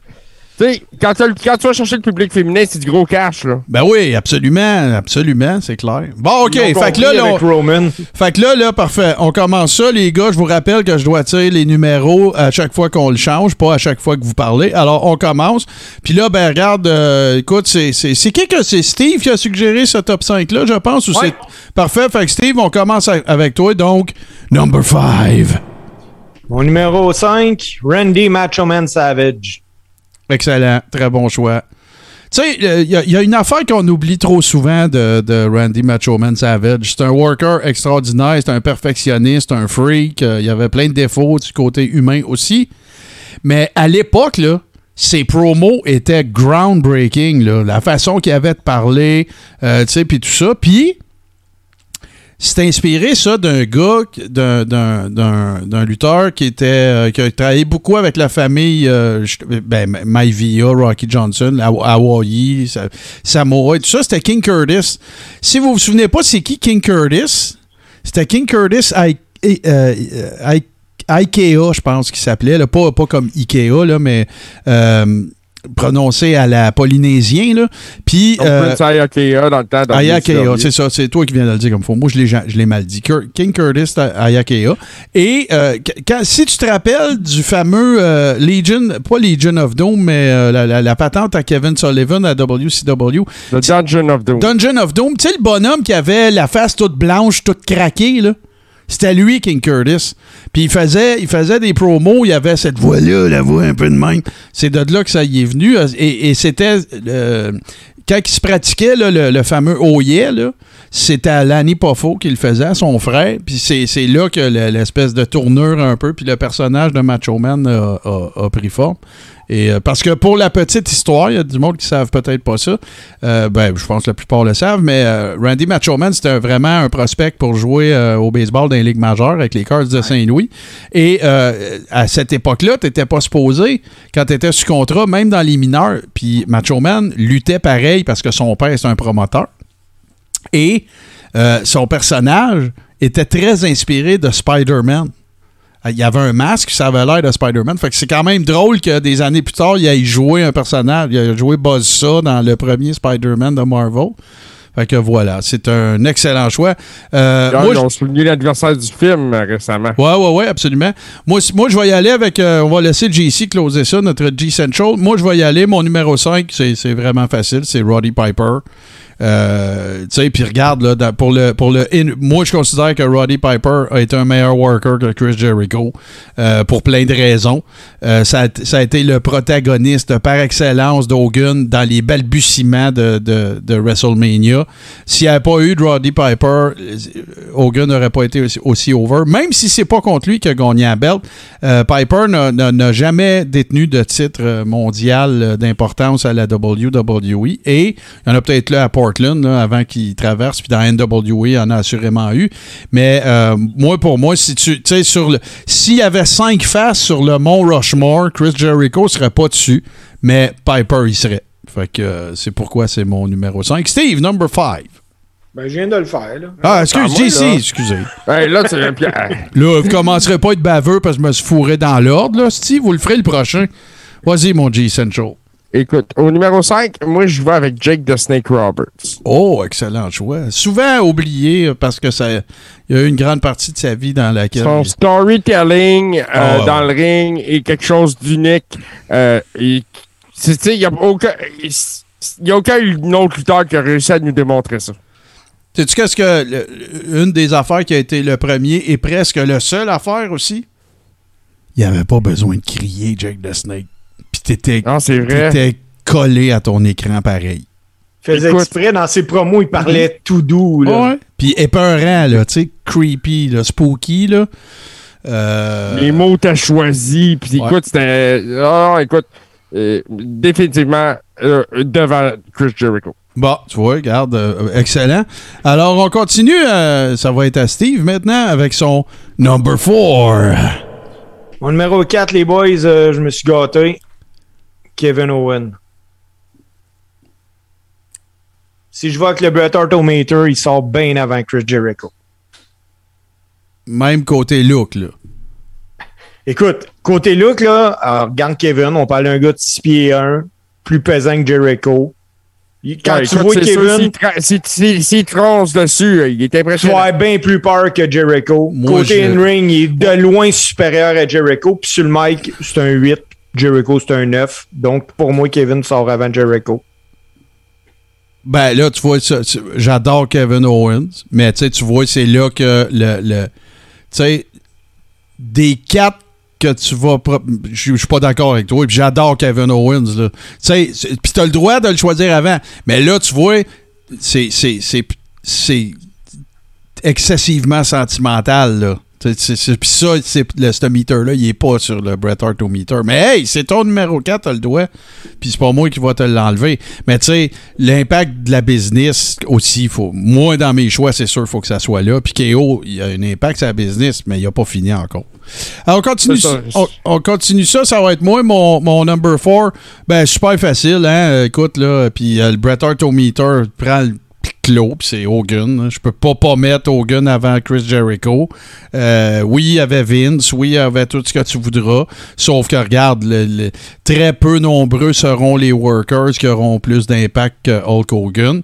Euh, puis, tu sais, si je, je pense encore, est-ce que mon top 5 du Mont Rushmore, il y aurait Chris Jericho? Non, mais oui, il y aurait Hogan dessus. Fait que je peux pas, Mais- pas le mettre. Mais Martin, euh, ça, ça me rire que tu parles de ça parce qu'aujourd'hui, c'est un anniversaire pour Hulk Hogan. Euh, J'ai tombé là-dessus tantôt. C'est une date d'anniversaire. Hogan a lutté au Japon dans un match le, le 4 mai. euh, 93. c'est en quelle année, JC? C'est en 93. En Contre- 93. contre Inoki, ça a l'air. Ça a l'air que le match il est à voir parce que c'est pas le Hulk Hogan. qui Ah, c'est le fameux match avec Inoki là, que tu vois, Ouais. tu vois Hogan faire du chain wrestling, puis faire des, des takedowns, puis des armbars, puis des affaires comme ça. Ouais, ouais. Ouais, ça a l'air que le in-ring, là, il, il- il a levé une coche là-dedans. Là. Oh, c'est juste avant qu'il droppe la belt à Yokozuna. Là. C'est, Oh, ouais, Ouais, mais, il- mais, mais, mis en frette avec Vince McMahon dans ce temps-là parce qu'il il, voulait la ceinture du Japon puis il avait, il avait comparé ça de la WWE à un jouet. Ouais, ouais, puis écoute, là, tu sais, là, Hogan, on dira ce qu'on voudra, là, après ça, c'est devenu d'autres choses. Mais il est entraîné par Hiro Matsuda, puis, euh, tu sais, la première fois quand il s'est rendu, il s'est fait péter une- un os de la jambe, je me souviens le tibia ou quelque chose de même. Puis Hiro Matsuda, il a fait ça juste pour voir si Hogan était pour revenir, puis il est retourné trois mois plus tard, là. Il, en- il en a payé Ouais. des 12, Hogan, là. Tu peux pas y enlever, là. Ben oui, après ça, pardon, c'est devenu d'autres choses, puis tout, c'est bien correct. Sauf que, tu sais, ça, ça, ça fait partie des affaires que, effectivement, tu peux pas y enlever. JC number 4. Euh, écoute, César! John Cena. John Cena. John Cena. Ah ouais, hein? Ben là, tu y vas d'un plus récent un peu aussi, là, c'est bon. Ouais, mais tu sais, veux, veux pas, euh, John Cena, un jour, va, on va s'en souvenir comme un de ces grands-là. Euh, veux, veux Ah, pas. 15 fois Euh, il faut champion. connaître l- l'accomplissement. 16 fois, égal à Ah oui, c'est vrai, c'est vrai, c'est vrai, t'as raison. Excuse. Oh, ouais, puis même qu'il a, euh, il il il il il lobbyé longtemps pour pas arriver à 16 parce qu'il voulait pas aller rejoindre Ric Flair. Puis Ric Flair a dit qu'il méritait, puis euh, tout le kit. Fait que- Ben, pas, pas mon choix favori, là, euh, pour être honnête, mais je pense qu'il a sa place là.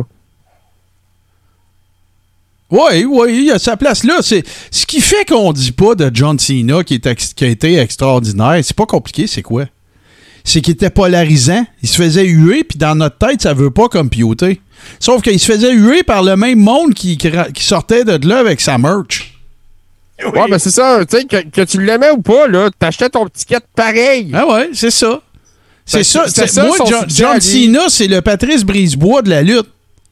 Ouais. C'est la même affaire, tu sais, c'est qu'à un moment donné, il y, a- il y a eu une mouvance à un moment donné dans la lutte professionnelle que c'était si le Vince, c'est le gars qui push, on l'a eu. C'est- ça, pareil comme Brisebois.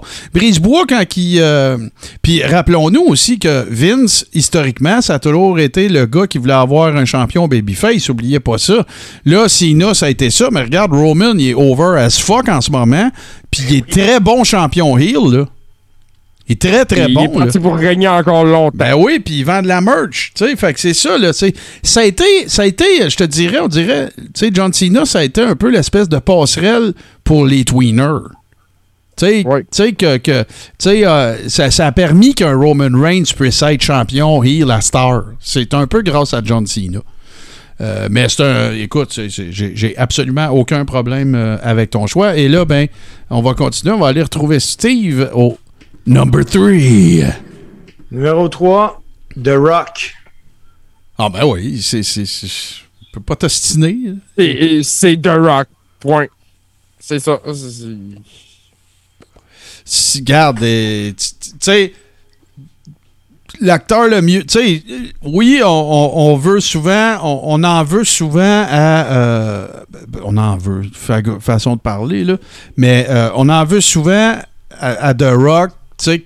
On se non, on n'y en veut pas. On se pose la question. Est-ce que pour lui, depuis le début, la lutte n'a été qu'un tremplin pour se rendre où est-ce qu'il est, maintenant? OK, mettons la Oui. réponse est oui. Ouais, puis? Mais non, Tu sais, Ça enlève Hey, euh, à sa carrière de lutteur. ben non, pas en tout. Puis, tu sais, l'autre affaire que, je respecte beaucoup de Rock pour ça, à toutes les fois qu'il reçoit des accolades, il parle de la I, puis il dit que c'est de ça qu'il vient. Tu sais, il a jamais craché ça- sur la I, là. Pas en tout. Puis même John Cena s'est excusé parce que même en shoot, il a dit avant les deux programmes qu'il y a eu à Mania à 27-28, je pense, ou 28-29, je m'en rappelle plus. 28-29. 28-29. Les deux programmes qui, a- qui ont runné avec. euh, à l'époque, là, il a dit en shoot qu'il pensait que The Rock avait tourné le dos à la I, puis tout, puis il s'est- il, s'est excusé. Il s'est excusé plus tard, là. Il l'a dit, Ouais. j'avais pas rapport. Là, regarde, il peut, il peut bien. Ferme ta gueule, Sina, tu fais quoi à Star? T'essayes de faire exactement ce que The Rock a fait, là, tu sais. C'est ça, tu joues dans les mêmes films que lui, là, tu sais. Ben ouais, puis si, euh, si Vince, il veut. euh, si Vince, il appelle Cena un moment donné, puis tu attends-tu de me semi-main eventer Mania, puis je vais t'envoyer un chèque de 3, il va dire oui, là. c'est clair. Puis le gars qui va worker contre lui à Mania, il va dire Ah, c'est ça, hein, Steve Rockstar de Hollywood Star de Memphis, tu dis à tourner. Ils vont faire la même affaire, là. Fait que moi, je réponds Ouais, puis c'est tout. That's it, that's all. Puis là, ben, ça va être à mon tour d'aller euh, au numéro 3. Puis moi aussi, je mets The Rock avant Chris Jericho. C'est- pas plus compliqué que ça. Moi, le, le, le choix qui va vous faire euh, décrocher à gueule à terre, c'est le prochain. Mais, euh, mon choix weird, là, il s'en vient. Sauf que, non, non, tu peux pas ne pas mettre The Rock en avant de, de- Chris Jericho. Et, euh, tiens, je vais tout de suite vous divulgacher ça, J'ai aucun problème avec ça. Mais euh, il y aura pas Steve Austin dans mes, dans mes deux derniers choix. Il y aura pas Steve Austin. Mais, Et- euh, Martin, tu sais, The Rock a lancé vraiment la, la vague Jericho. là. On en parlait tantôt, justement, de, de l'arrivée de Jericho à Rock, The Rock. Ouais, ouais, ouais. Les deux sont indissociables. Non, non, non, c'est ça, c'est- c'est c'est sûr. Mais, euh, tu sais, je. je- tu sais, pour moi, là, le- le- le- l'engouement, tu sais, parce que Vince, quand il parle de Stone Cold, tu sais, c'est sûr que c'est plus gros qu'Hogan, c'est plus gros que tout, là. Parce que c'est vrai que, tu sais, Austin, l'attitude era euh, cumulé à euh, haï ton boss puis donne une volée à ton boss, c'était le timing parfait. On s'entend. Mais ça fera pas en sorte que moi, je vais le mettre sur, euh, nécessairement sur, euh, sur le- le Mont Rushmore.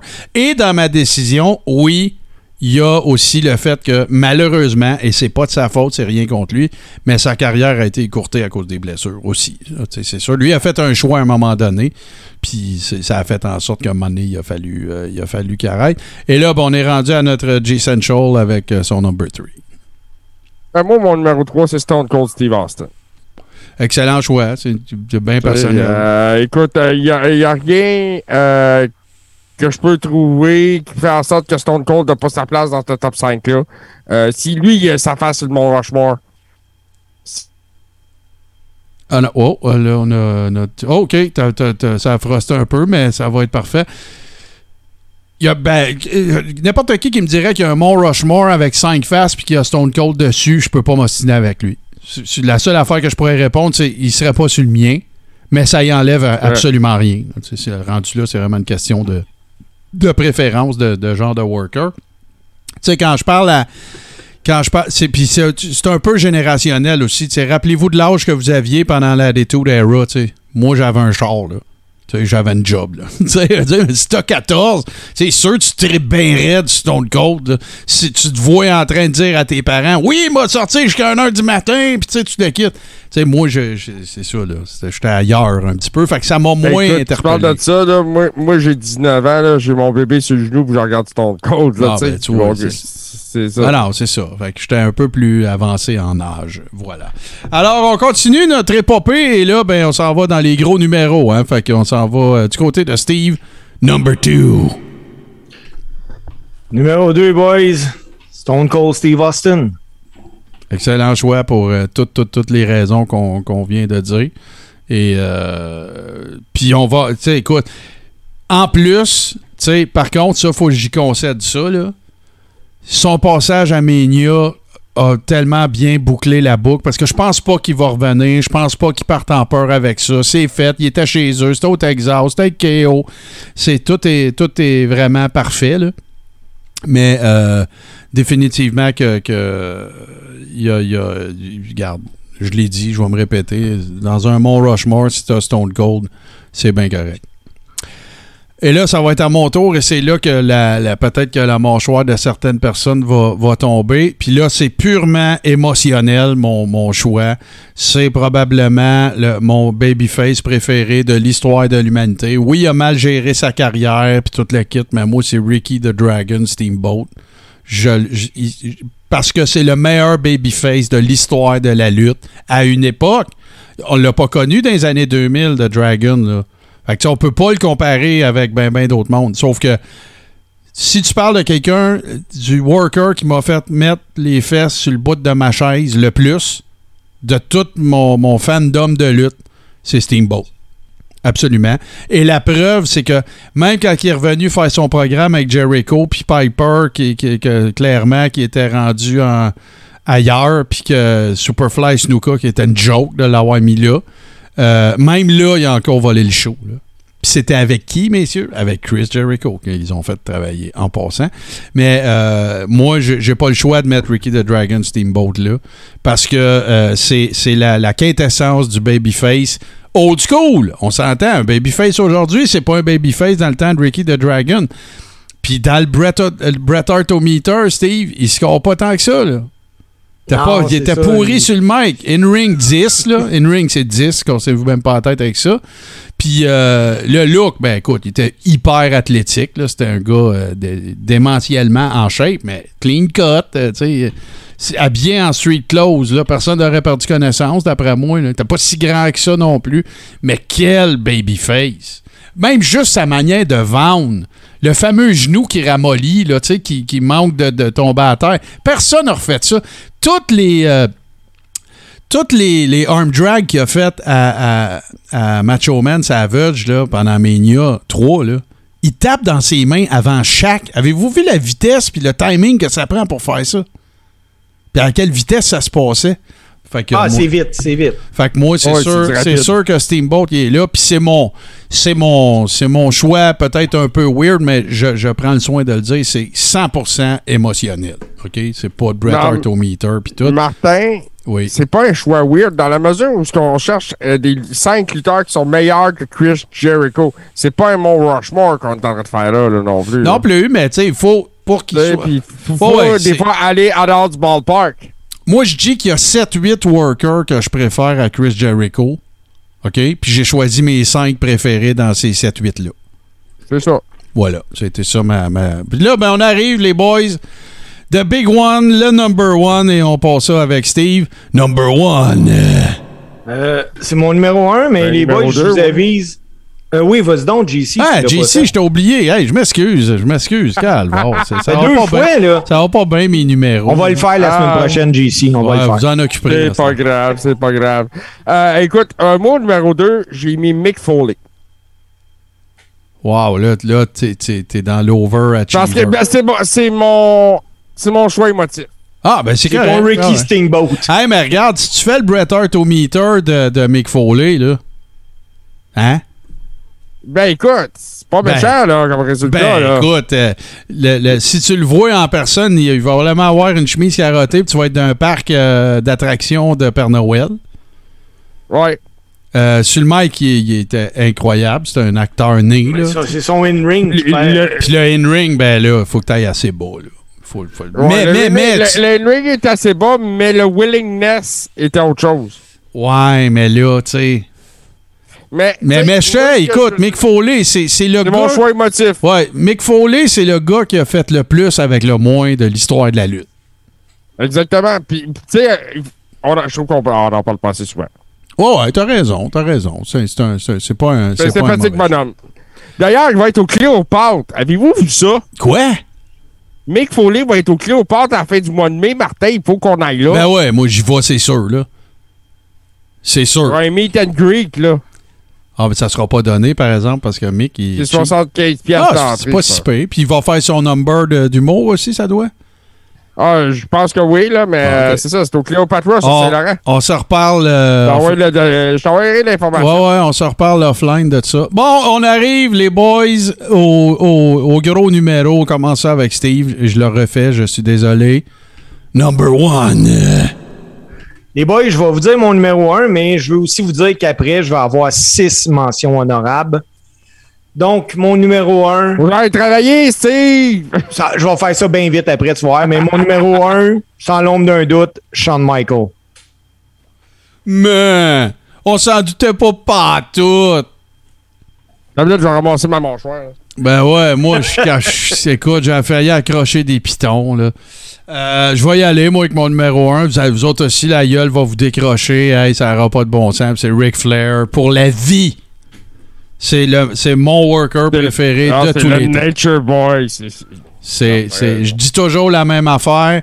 Si tu me demandes de partir une fed avec n'importe quel worker, c'est le premier que je prends, c'est Ric Flair. Puis oui, il y aurait des The Rock, puis oui, il y aurait des Stone Cold, puis oui, il y aurait des Jericho, puis il y aurait des Shawn Michaels. Ben, je prends Ric Flair à tous les jours, puis deux fois le dimanche. Parce que le gars, il est pas tuable. C'est le gars le plus passionné. Asti, il, a, il a mille ans, puis il fait encore. Il, il- il court encore les cordes avec Jay Lethal. là. Il est pas tuable, le gars. Fait que moi, mon worker. C'est un monument incroyable. Ah ouais, c'est un. Il faudrait qu'il l'empaille après puis qu'il le mette dans un musée avec sa face qui dit Wouh! C'est c'est Ric Flair forever. Ça a toujours été mon préféré. Et là, ben, JC, tu nous closes ça avec ton number one, c'est Cesaro, sûrement.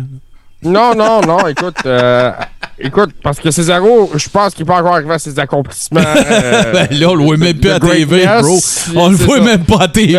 Euh, tu sais, moi, je suis sûr qu'il va, il va revenir d'ailleurs comme le, le meilleur chum d'Ezekiel ou quelque chose comme ça. Mais, euh, non, écoute, moi, mon numéro un, c'est Bret Hart. C'est sûr, j'ai pas mis euh, j'ai pas mis Brett parce qu'à un moment je voulais faire des choix différents de vous autres, mais tu moi je considère que Brett il, est bien en a- ben, pour beaucoup de raisons, il est en avant de Shawn Michaels. Euh, c'est sûr que là, il y a l'émotion, il y a qu'est-ce que tu préfères d'un worker puis tout, mais tu sais, OK, si j'avais OK, checkez bien ça. Si j'avais à partir une fédération puis qu'il faut que je choisisse mon champion, je prends Ric Flair. OK? S'il fallait que je bâtisse le lutteur idéal, je construis Bret Hart. C'est c'est- c'est ce gars-là que je. de- si tu me demandes de, de- de dessiner le Ultimate Worker, là, c'est Bret Hart. Tout. Hey, les boys, j'ai une idée pour la semaine prochaine. Vas-y donc, ouais. OK? On, on, on, fait- on va faire du fantasy booking. OK. Là, je vous lance le challenge. Là, le devoir cette semaine, vous allez booker votre propre WrestleMania avec des combats fictifs. Ce qui- ce qu'on veut, ce que vous voulez, en utilisant que des participants de qui ont participé à WrestleMania et que des titres qui ont été défendus à WrestleMania. Parfait. Excellent. C'est réglé. Jusqu'à un maximum de, maximum de 10 combats. Parfait. OK. On, on fantasy book WrestleMania. On fait notre Mania. J'adore ça. J'adore ça. Euh, on va faire. euh, Steve, euh, vas-y, tes mentions honorables. Moi aussi, j'en ai pas mal, là, mais on va les débouler. Là, on jasera pas au sujet Juste, avant euh, mes mentions honorables, là, je veux faire le top 5 de Wawa Tatawar. Là. Ben ouais, ben numéro vas-y. 5, Bam Bam Bigolo. Numéro 6, Brian euh, numéro 4, Brian Pillman. Numéro 3, Mr. Perfect. Numéro 2, Eddie Guerrero. Numéro 1, Rick Rude. Excellent. Excellent choix. C'est Ouais, excellent. Excellent choix. J'ai Ouais, ouais. pensé beaucoup Dans- à Eddie Guerrero aussi. moi aussi. Il- Dans il- les choix que j'avais comme mention honorable, je trouvais ça drôle. J'avais Kurt Angle, qui selon moi est de loin supérieur à Chris Jericho. J'avais Bret Hart, John Cena, Ric Flair. J'avais un gars et boys que, faut que je l'explique, celui-là par exemple, il est mort dans son pic, Owen Hart. Ben ouais, c'est sûr. C'est sûr. Moi, il est dans mon top Puis- 10. Là. Puis le top des tops, les boys, Brock Lesnar. Pas encore. Mais il s'en vient. Mais moi, il est pas dans Not mon top yet, 10. c'est ça. c'est- Il est pas dans Hey, mon top Brock 10, est mais il s'en vient. Il est dans mon top 20. Ouais, ouais, il- mais, mais Steve, il parle, fait trois mois, là. Wow, là. Oui, oui. Il, il vient de commencer. là. Ouais, c'est ça. Moi, dans mes mentions honorables, puis ça va peut-être donner plus que 10, là, c'est sûr qu'il y a Brett, c'est sûr qu'il y a Guerrero. Euh, Kurt Angle, euh, j'aimerais ça le mettre, mais c'est comme une étoile filante. Il a, il a pas été comme là assez longtemps, je trouve. Il n'y a, pas il a pas un gros legacy, puis son Mais passage, son temps, passage je à Impact a- entache un peu l'affaire. Puis j'ai rien contre. Impact, là. C'est juste la manière que ça s'est fait. Je vais te faire, je vais te faire un- une comparaison de Kurt Angle. C'est le- Ken Dryden de la lutte. il est arrivé et il est reparti. Ouais, c'est ça. Puis c'est le gars qui a pogné ça le plus vite de l'histoire de la lutte. Là. Tu sais, après une semaine, genre, il pouvait travailler un match. Là. Pat Patterson capotait ben raide. Dr. Bruce Pritchard aussi. Pour l'être, Euh, j'avais euh, jamais Tom vu ça. Pritchard. Ouais, ouais, ils ont jamais vu ça. Là. Tu sais, Le gars, c'est le gars là, qui a été le plus naturel. Un genre de Bob Orr, qui n'a pas été là longtemps, là, tu sais, puis qui a fini top scorer, même s'il était défenseur, tu sais, dans la même catégorie. Euh, fait que oui, Stone Cold, Brett Owen, Eddie Guerrero, pour moi, c'est en avant de Chris Jericho. Euh, Taker, personne n'a nommé Taker, mais Taker, il y a d'affaires là. là. C'est un Écoute, choix évident. Hein? c'est ça. Euh, tu sais, il, il pourrait. En fait, là, tu sais, on l'a déjà fait, le Mont Rushmore de la lutte. C'est la- l'affaire la plus difficile à faire parce que tu peux pas le faire scientifiquement. Tu sais, tu peux pas dire, tu peux pas créer une formule qui serait le nombre d'années, le nombre de matchs, euh, le- des ceintures. C'est tout fake, tu sais. Fait que pas le choix d'y aller dans, dans l'émotif. Mais, il y a un paquet. euh, Kurt Hennig est là. Pour moi, Kurt Hennig est en avant de. Sauf que il n'a pas eu le même impact que Chris Jericho. Sauf que, tu sais, puis là-dedans, dans mon top 10, il y aurait, y aurait Chris Jericho. Fait que, tu sais, il faudrait que je refasse, faudrait que je remette ça sur papier, tu sais, puis je rescore mes affaires. Mais, la, bonne, la, la vraie question qu'on devrait se poser, c'est dans 15 ans, mettons. Tu sais, dans 15 ans, moi, vais avoir 65, là. On va encore faire le carré rond, tu sais. Puis si on refait ces listes-là, est-ce que dans nos listes, il va y avoir des workers d'aujourd'hui? Et il est là le problème. Moi, je pense qu'on va avoir des gars comme Seth Rollins.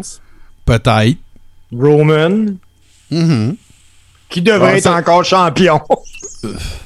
T'sais, Euh, t'sais, mais, euh, mais, mais, t'sais, mais, mais si on s'était posé ces questions-là il y a 30 ans, la réponse, ça serait plus facile. Ouais. C'est juste ça mon point. t'sais. Fait que, euh, voilà. Mais tu sais, si tu fais Mont Rushmore par époque ou par décennie, C'est plus facile. Oui, c'est plus facile. Tu fais le, Mont Rushmore des années 80, il va y avoir du monde dedans dont on n'a même pas parlé à soir. Là. C'est Ah, ça. c'est clair. Tu sais, fait que, euh, C'est- c'est- Ça, peut être intéressant. exercice à venir intéressant, ouais. Ouais, absolument. Mais euh, moi, j'irai encore avec Ric Flair. Fait que euh, voilà, chers amis, on va faire une courte pause pour euh, vous revenir avec, euh, bien sûr, le close. Finally, The Rock has come back home. Ben justement, c'est nous maintenant qui allons euh, go home parce que c'est la fin de ce quatrième épisode de la sixième saison euh, du Carréron. Euh, je vous rappelle que si vous voulez parfaire un petit peu votre votre expérience, ben on vous invite à nous vous joindre à nous plutôt sur Patreon, patreon.com barre oblique le Carréron. Ça vous donne accès à du contenu exclusif et particulièrement aussi à la Rib Room. Super le fun.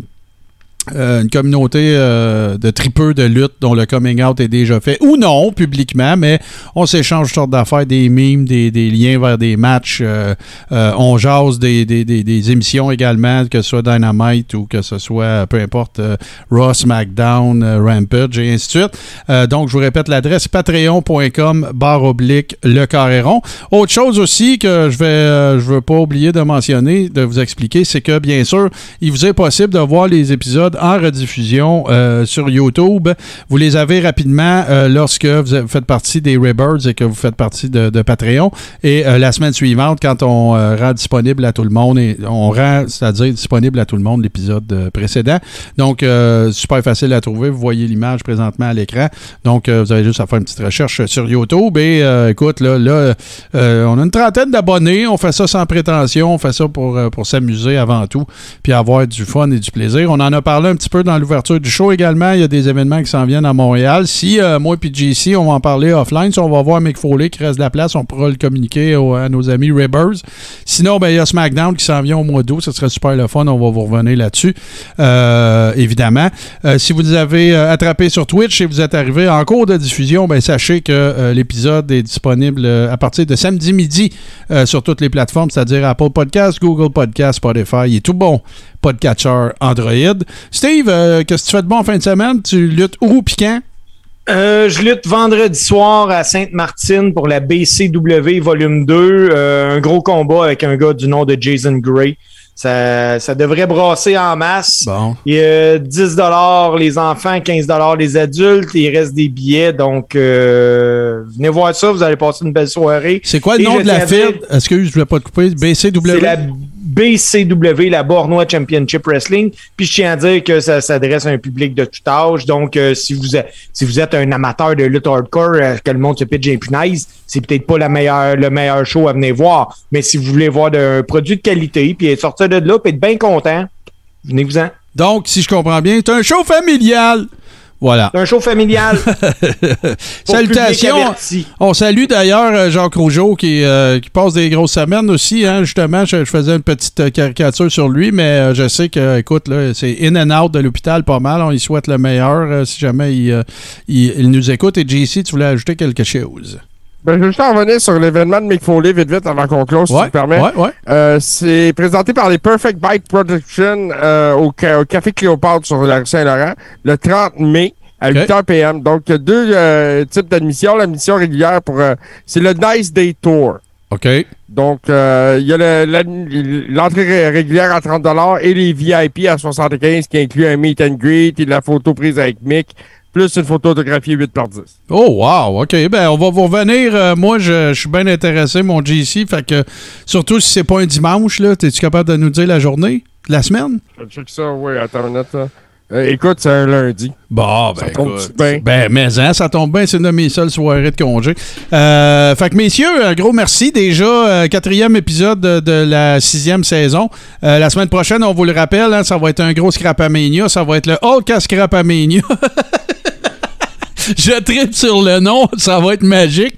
Et euh, sinon, d'ici là, ben, portez-vous bien. Puis on vous le rappelle, euh, l'édition podcast sera disponible le samedi. Ce sera la même chose euh, pour les semaines suivantes. Et ce sera toujours comme ça. Autre chose pour ceux qui se joignent à nous normalement pour l'ordre du guerrier. On fait pause cette semaine. On revient avec des nouvelles là-dessus. Allez faire un tour sur la page Facebook l'ordre du guerrier. Sinon, ben, on se laisse sur le meilleur mashup de musique de lutte de mon grand chum Super Dave Bérubé. Et ça parle évidemment, et ça a été composé plutôt spécifiquement pour le Carré rond, le show de lutte old school qui est présenté sur Twitch les mercredis à 19h. Portez-vous bien, faites attention à vous autres. Et euh, nous autres, on se retrouve la semaine prochaine.